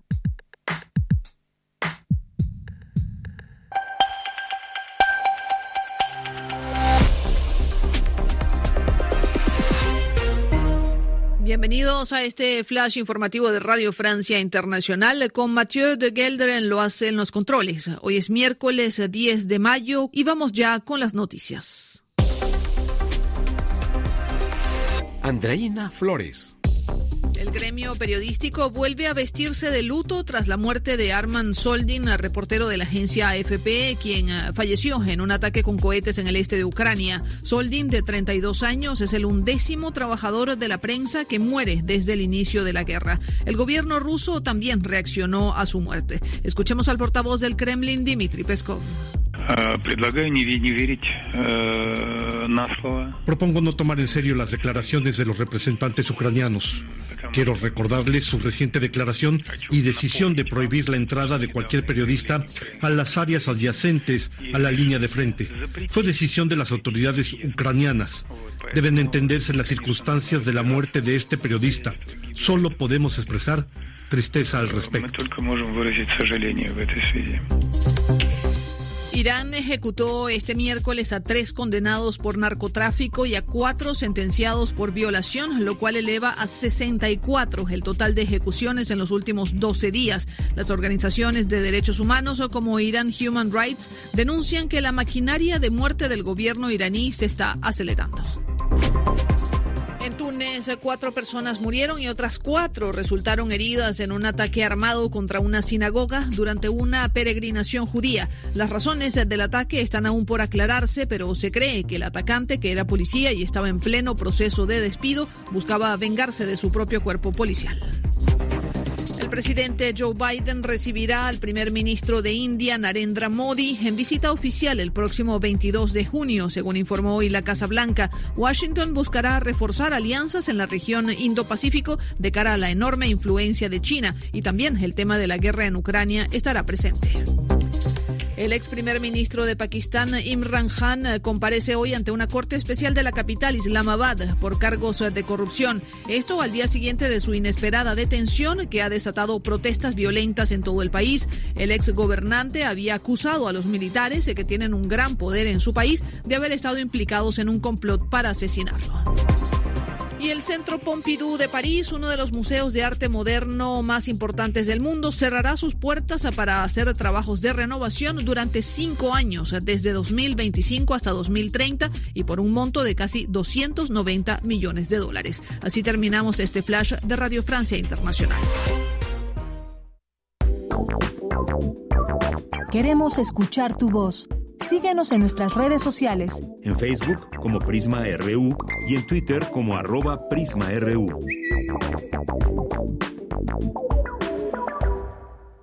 Bien, vamos ahora a la sección de Ciencia Real con Dulce García. Adelante. Ciencia Real. Más allá de las verdades están las realidades. Capítulo 2. Nuestra historia lacustre.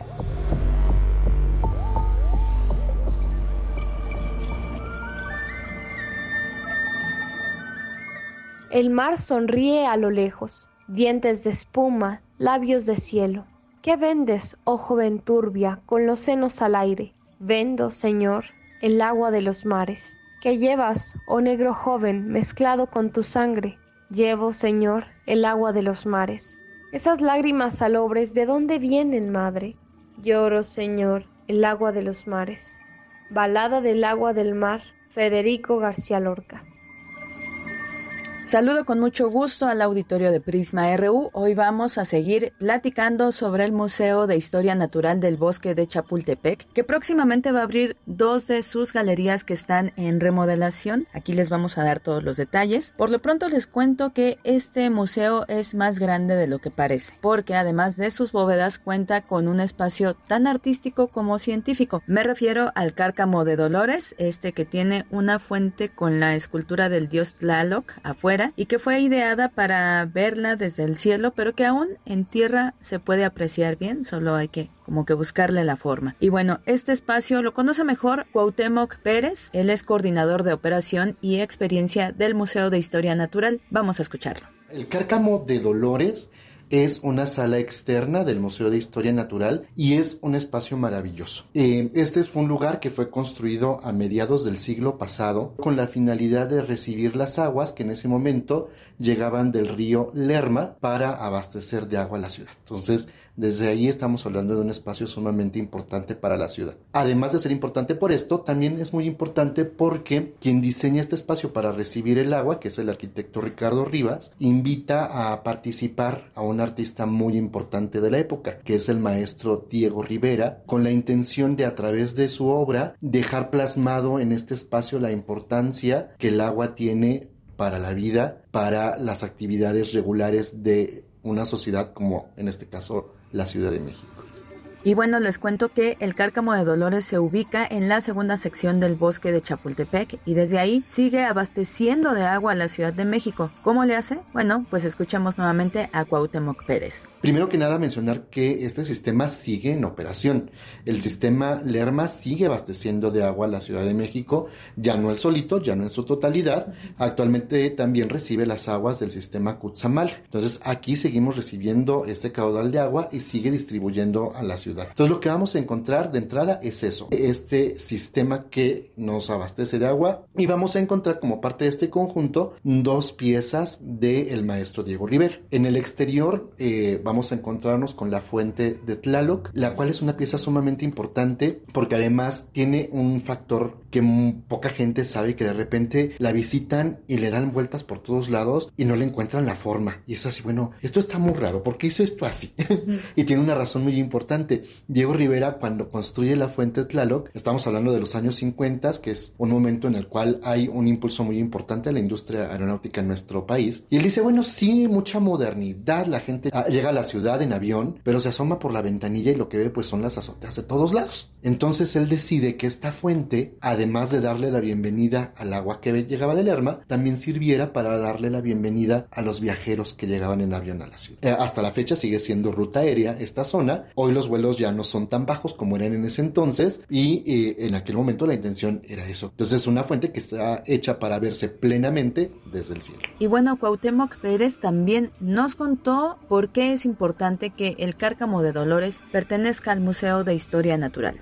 Cárcamo no es más que un regulador de paso de agua, no es un, depósito donde llega un caudal de agua y ese caudal es distribuido hacia X, Y o Z lugar. Y en el cárcamo del sistema Lerma, donde llegaba, llega el agua y posteriormente a partir de este espacio se distribuye a cuatro enormes tanques de almacenamiento, ahí Diego Rivera plasma su segunda pieza. Su segunda pieza se trata de un mural que se llama El agua, origen de la vida en la Y lo que Diego Rivera plasma en este, en este espacio es su interpretación de la teoría de Alexander Oparin sobre el origen de la vida. Cómo es que la vida se detona en nuestro país, en nuestro planeta y la importancia que tiene el agua en este proceso. Entonces lo que podemos ver es cómo a, través de lo que los científicos llaman la chispa de la vida se, se detona este choque de energía y a partir de las moléculas minerales empieza poco a poco a surgir la vida y cómo va evolucionando hasta lo que hoy conocemos nosotros como la vida en nuestro planeta. Todo esto plasmado en lo que eh, en aquel entonces era el cárcamo y por lo tanto además estaba sumergido en el agua. El agua formaba parte importante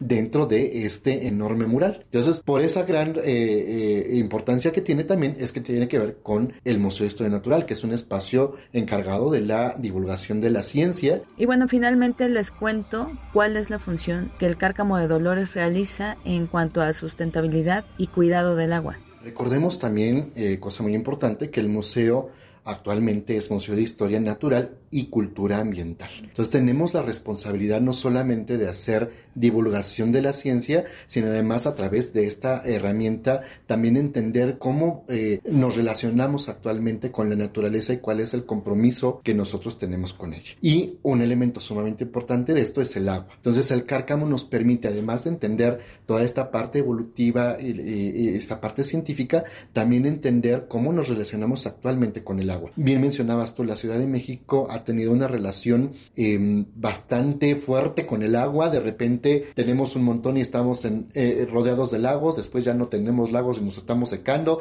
después ya nos acabamos Lerma y ahora ya no tenemos. Es una situación bastante complicada, pero el punto es entender eso, qué es lo que pasa y cuál es el papel que nosotros como sociedad jugamos con este elemento, cuál es la responsabilidad que tenemos. Y hay una serie de elementos que nos permiten poder llegar a la gente a través del arte y además actualmente también a través de una instalación eh, reciente, una instalación sonora de un artista mexicano contemporáneo que se llama Ariel Gusick. Y ya para despedirnos les cuento que el Cárcamo de Dolores abre sus puertas de martes a domingo de 10 de la mañana a 5 de la tarde y cuenta con diversas actividades de divulgación de la ciencia en las que ustedes pueden participar. Nos cuentan cuando vayan a visitarlo. Por lo pronto yo me despido, agradezco mucho su atención. Los dejo con una frasecita y con nuestra conductora de Yanira Morán. Que tenga muy buena tarde.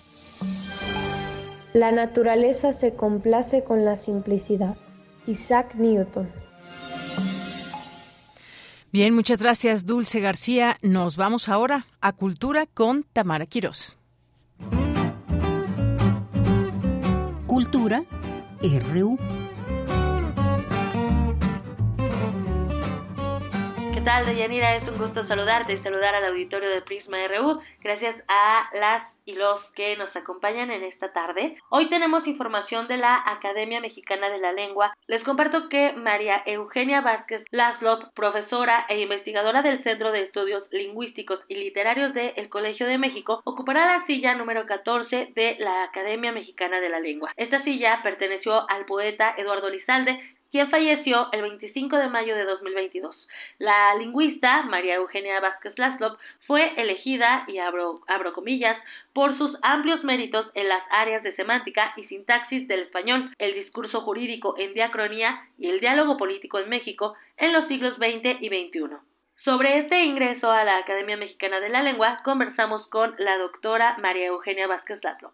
Primero, enhorabuena por este ingreso, sobre todo por el trabajo que realizan, ¿no? En, torno a, al idioma, a la lengua y bueno, todas las actividades que realizan siempre en beneficio de, la población. Entonces me gustaría, doctora, que nos platicara un poco de este ingreso, del significado y también del trabajo que realizará en la academia. Bueno, primero muchas gracias por eh, el interés y claro que sí, con mucho gusto eh, es un buen momento para difundir también un poquito lo que lo que es la Academia Mexicana de la Lengua. Sí, mi ingreso fue el pasado 27 de abril por elección de la Asamblea en pleno de la Academia Mexicana de la Lengua, cosa que para mí es pues es gigantesco honor que, que agradezco enormemente a los académicos. Eh, usted sabe que la academia pues está eh, conformada por 36 eh, académicos numerarios y también tiene corresponsales en las en algunas entidades federativas del país y en el extranjero también tiene algunos corresponsales y las áreas de las que proviene cada uno de los académicos son muy variadas, ¿no? Hay desde escritores, hay pueden ser este juristas, eh, científicos, hasta astrónoma, en fin, y también somos lingüistas. Yo entro, tengo entendido, eso es lo que eh, esperan los académicos de mí, cubrir un perfil de como lingüista, como estudiosa científica del, del español. ¿no? particularmente y sobre todo en, con énfasis en el español de México, eh, aunque también puede ser el español en general. Así que, bueno, por mi formación y trayectoria académica, ellos consideraron que yo podía eh, cubrir ese perfil. Muy probablemente, eh, de hecho, yo esté contribuyendo en el trabajo de los diccionarios, por ejemplo, que hace la academia. eh, y también como mi enfoque, aunque es, le digo, es lingüística hispánica, o sea, estudios del español, pues también siempre estoy buscando el enfoque, llamémosle comunicativo, en el uso del español. Entonces, aun cuando se trate de temas muy gramaticales o muy formales de la lengua, eh, yo siempre estoy buscando el lado, el lado dialógico, comunicativo, ¿no? Del uso de, de la lengua. Entonces, creo que por ahí es donde yo voy a estar tratando de cubrir esta, esta parte de los trabajos de la academia. Doctora, también me gustaría que nos platicara un poco acerca de su línea de investigación, enfocándonos en este trabajo que ha realizado ya, vaya, la trayectoria que tiene sobre el discurso tanto jurídico como político en México, cómo enfocarlo también a esta labor en la academia, ¿no? ¿Qué nos puede decir acerca de estos temas en esta actualidad? Sí. Eh, bueno, sí, mi gran parte de mis líneas de investigación son estas que usted menciona. Me interesa, por ejemplo, del discurso político en México más que un análisis, digamos, retórico, sí, de, de cómo hablan los políticos en sus arengas, en sus discursos públicos. Me interesa sobre todo el diálogo que se establecen, por ejemplo, con los ciudadanos o las formas, pues, donde por ejemplo, a veces los ciudadanos buscan el diálogo con el presidente de la República o, miembros del Poder Ejecutivo, o bien eh, las formas como dialogan entre políticos. Por ejemplo, en el Parlamento, en el, en el Congreso mexicano, sobre todo también en sesiones solemnes, cuando se presentaba, porque ya no, el presidente de la República en el Congreso de la Unión a presentar su informe anual ¿sí? de, del estado de la administración pública. Ahora ya no lo dejan entrar precisamente porque a veces se rompe ese diálogo ¿no? entre los poderes, en, al menos en esas sesiones solemnes. Y también lo observo en un, con una línea histórica, es decir, desde que México es independiente hasta 2005, que es cuando dejaron entrar al presidente de la República al Congreso, bueno, cómo se han dirigido unos y otros, ¿no? El presidente al Congreso y el Congreso al presidente. Eso, por ejemplo, en el caso del discurso político. Y en el caso del discurso jurídico me ha interesado observar las estructuras de los textos en los que se establecen leyes, es decir, cómo ha sido la nosotros hoy por hoy digamos, nos dicen cómo está estructurada la Constitución o una ley, cualquiera de las leyes, una ley federal, una ley general, un reglamento, pues estamos acostumbrados a verlos como, a ver, empieza con título primero, eh, por ejemplo, capítulo primero, artículo 1 o artículo primero, inciso A o fracción 1, romano o cosas así, ¿verdad? Así estamos, así tenemos esta idea de la estructura de las de las leyes, de la normatividad mexicana, de la legislación mexicana. Pero esto no siempre ha sido así, porque históricamente las leyes o las disposiciones jurídicas se expresaban como una argumentación muy larga. Piense, por ejemplo, en las provisiones reales, pensemos en la en la era virreinal y que nos viene también de pues toda una etapa medieval monárquica, etcétera. Entonces las disposiciones jurídicas de ninguna manera se expresaban de esa manera, sino como una larga argumentación que a veces sigue más la estructura, por ejemplo, de una carta es decir, donde viene bien definido el remitente, el destinatario, los destinatarios, el asunto de la carta, una argumentación de por qué se va a establecer esa disposición, luego el centro de la disposición, luego si no se cumple eso, pues las posibles sanciones, luego cómo se debe publicar eso, pero todo eso se ponía, diríamos, en un documento larguísimo, muy complejo, y eso nosotros ni nos lo imaginamos en la actualidad. Así es. Entonces, yo he estudiado también esa parte de cómo, cómo expresar esto, mm, diríamos, obviamente sí en español, ¿no? Y cómo se ha insertado esta tradición, esta tradición legislativa, tradición jurídica en México, en el México independiente, qué estructuras lingüísticas se usan para eso, pero además que estas tradiciones jurídicas y textuales de las leyes no son exclusivas, por ejemplo, de México. No, es algo que nos viene de una tradición occidental, de una tradición europea, románica, etcétera. Entonces, pues tiene implicaciones no solamente para el estudio lingüístico, gramatical o léxico, no, sino que pues uno tiene que tener unas nociones algo amplias de en qué lugar se insertan estas traducciones este históricamente y jurídicamente, ¿no? Claro. Entonces, bueno, esas son, por ejemplo, dos líneas eh, importantes de, de, las investigaciones que yo hago. Excelente. Ay, doctora, pues eh, gracias por ampliarnos este panorama porque es revelador, ¿no? no a veces no, no vemos esta, esta parte que usted nos está mencionando y creo que también es importante pues que nuestro auditorio lo sepa. Y bueno, yo siempre que hablo con los académicos de la academia siempre aprendo mucho. y, sí, entonces... Bueno, para eso estamos también, ¿no? Sí, también. Hablaba hace poco con Felipe Garrido de la colección que apenas lanzaron para poder justo acercar al público en general a la academia que conozcan el servicio social que hace, ¿no? Su función social. Entonces, pues nada, le agradezco en que haya tomado la llamada. Le agradezco a usted muchísimo su llamada y, y con mucho gusto en la academia estamos, por supuesto, para servir a los hablantes. Para eso estamos.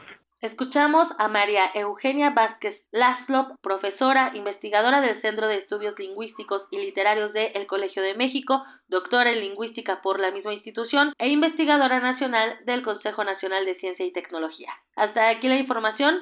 Que tengan excelente tarde. Deyanira, regreso contigo. Hasta mañana. Hasta mañana, muchas gracias Tamara y ya nos estamos despidiendo. Gracias a todas las personas que han estado aquí con sus mensajes acompañándonos en este día. Para muchos festivo en escuelas, en muchos sitios en la UNAM es festivo también. Es un día que no se elabora normalmente. Y bueno, pues por aquí estamos con mucho gusto mandando saludos a Felipe Mesa, a Tigre de la Falacia. Muchas gracias. Eh, también gracias aquí que nos escribe eh, también Rosario que nos manda aquí un video en YouTube que una vez que tenga oportunidad lo veo, por supuesto Rosario, muchas gracias y gracias que siempre nos estás aquí acompañando y gracias también aquí por por las por las palabras Carmen Valencia también y a todas las personas que aquí se sumen. Nos vamos a despedir con una canción. Ya nos posteaba este álbum Mayre Lizondo y hay una canción de Silvio Rodríguez que se llama justamente Madre para hoy en este día la queremos eh, queremos que la escuchen. Eh, Felipe Mesa rápidamente dice se debe aprovechar que al presidente Petro ha propiciado esta polémica a causa de su error en la comunicación para debatir sobre la intromisión de unos poderes sobre otros. Es evidente que el fiscal Barbosa constantemente se inmiscuye en política. Pues sí haciendo política de un lado de otro hay que irlo analizando por supuesto. Con esto nos despedimos. Gracias a todo el equipo a Marco Lubiana Denis Licea, Andrés Ramírez, a Juan Carlos Osornio y gracias a todas las personas, por supuesto también a José Carlos en redes sociales que nos acompaña y aquí en el micrófono se despide de Yanira Morán. Hasta mañana y se quedan, se quedan con madre de Silvio Rodríguez.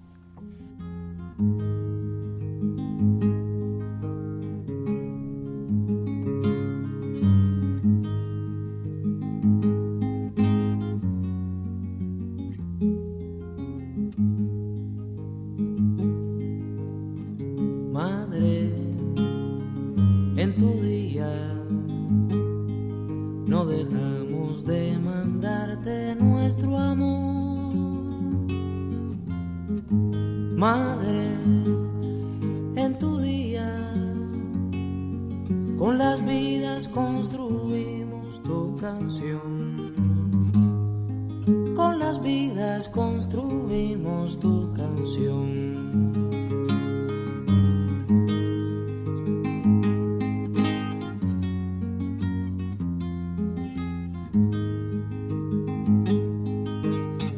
Madre, que tu nostalgia se vuelva el odio más feroz.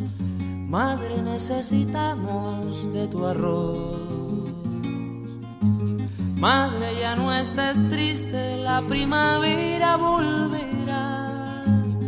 Madre, con la palabra libertad.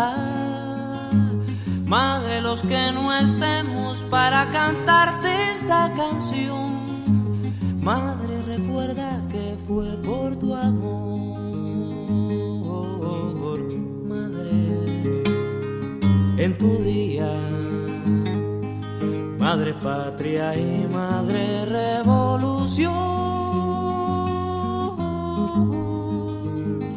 Madre en tu día, tus muchachos barren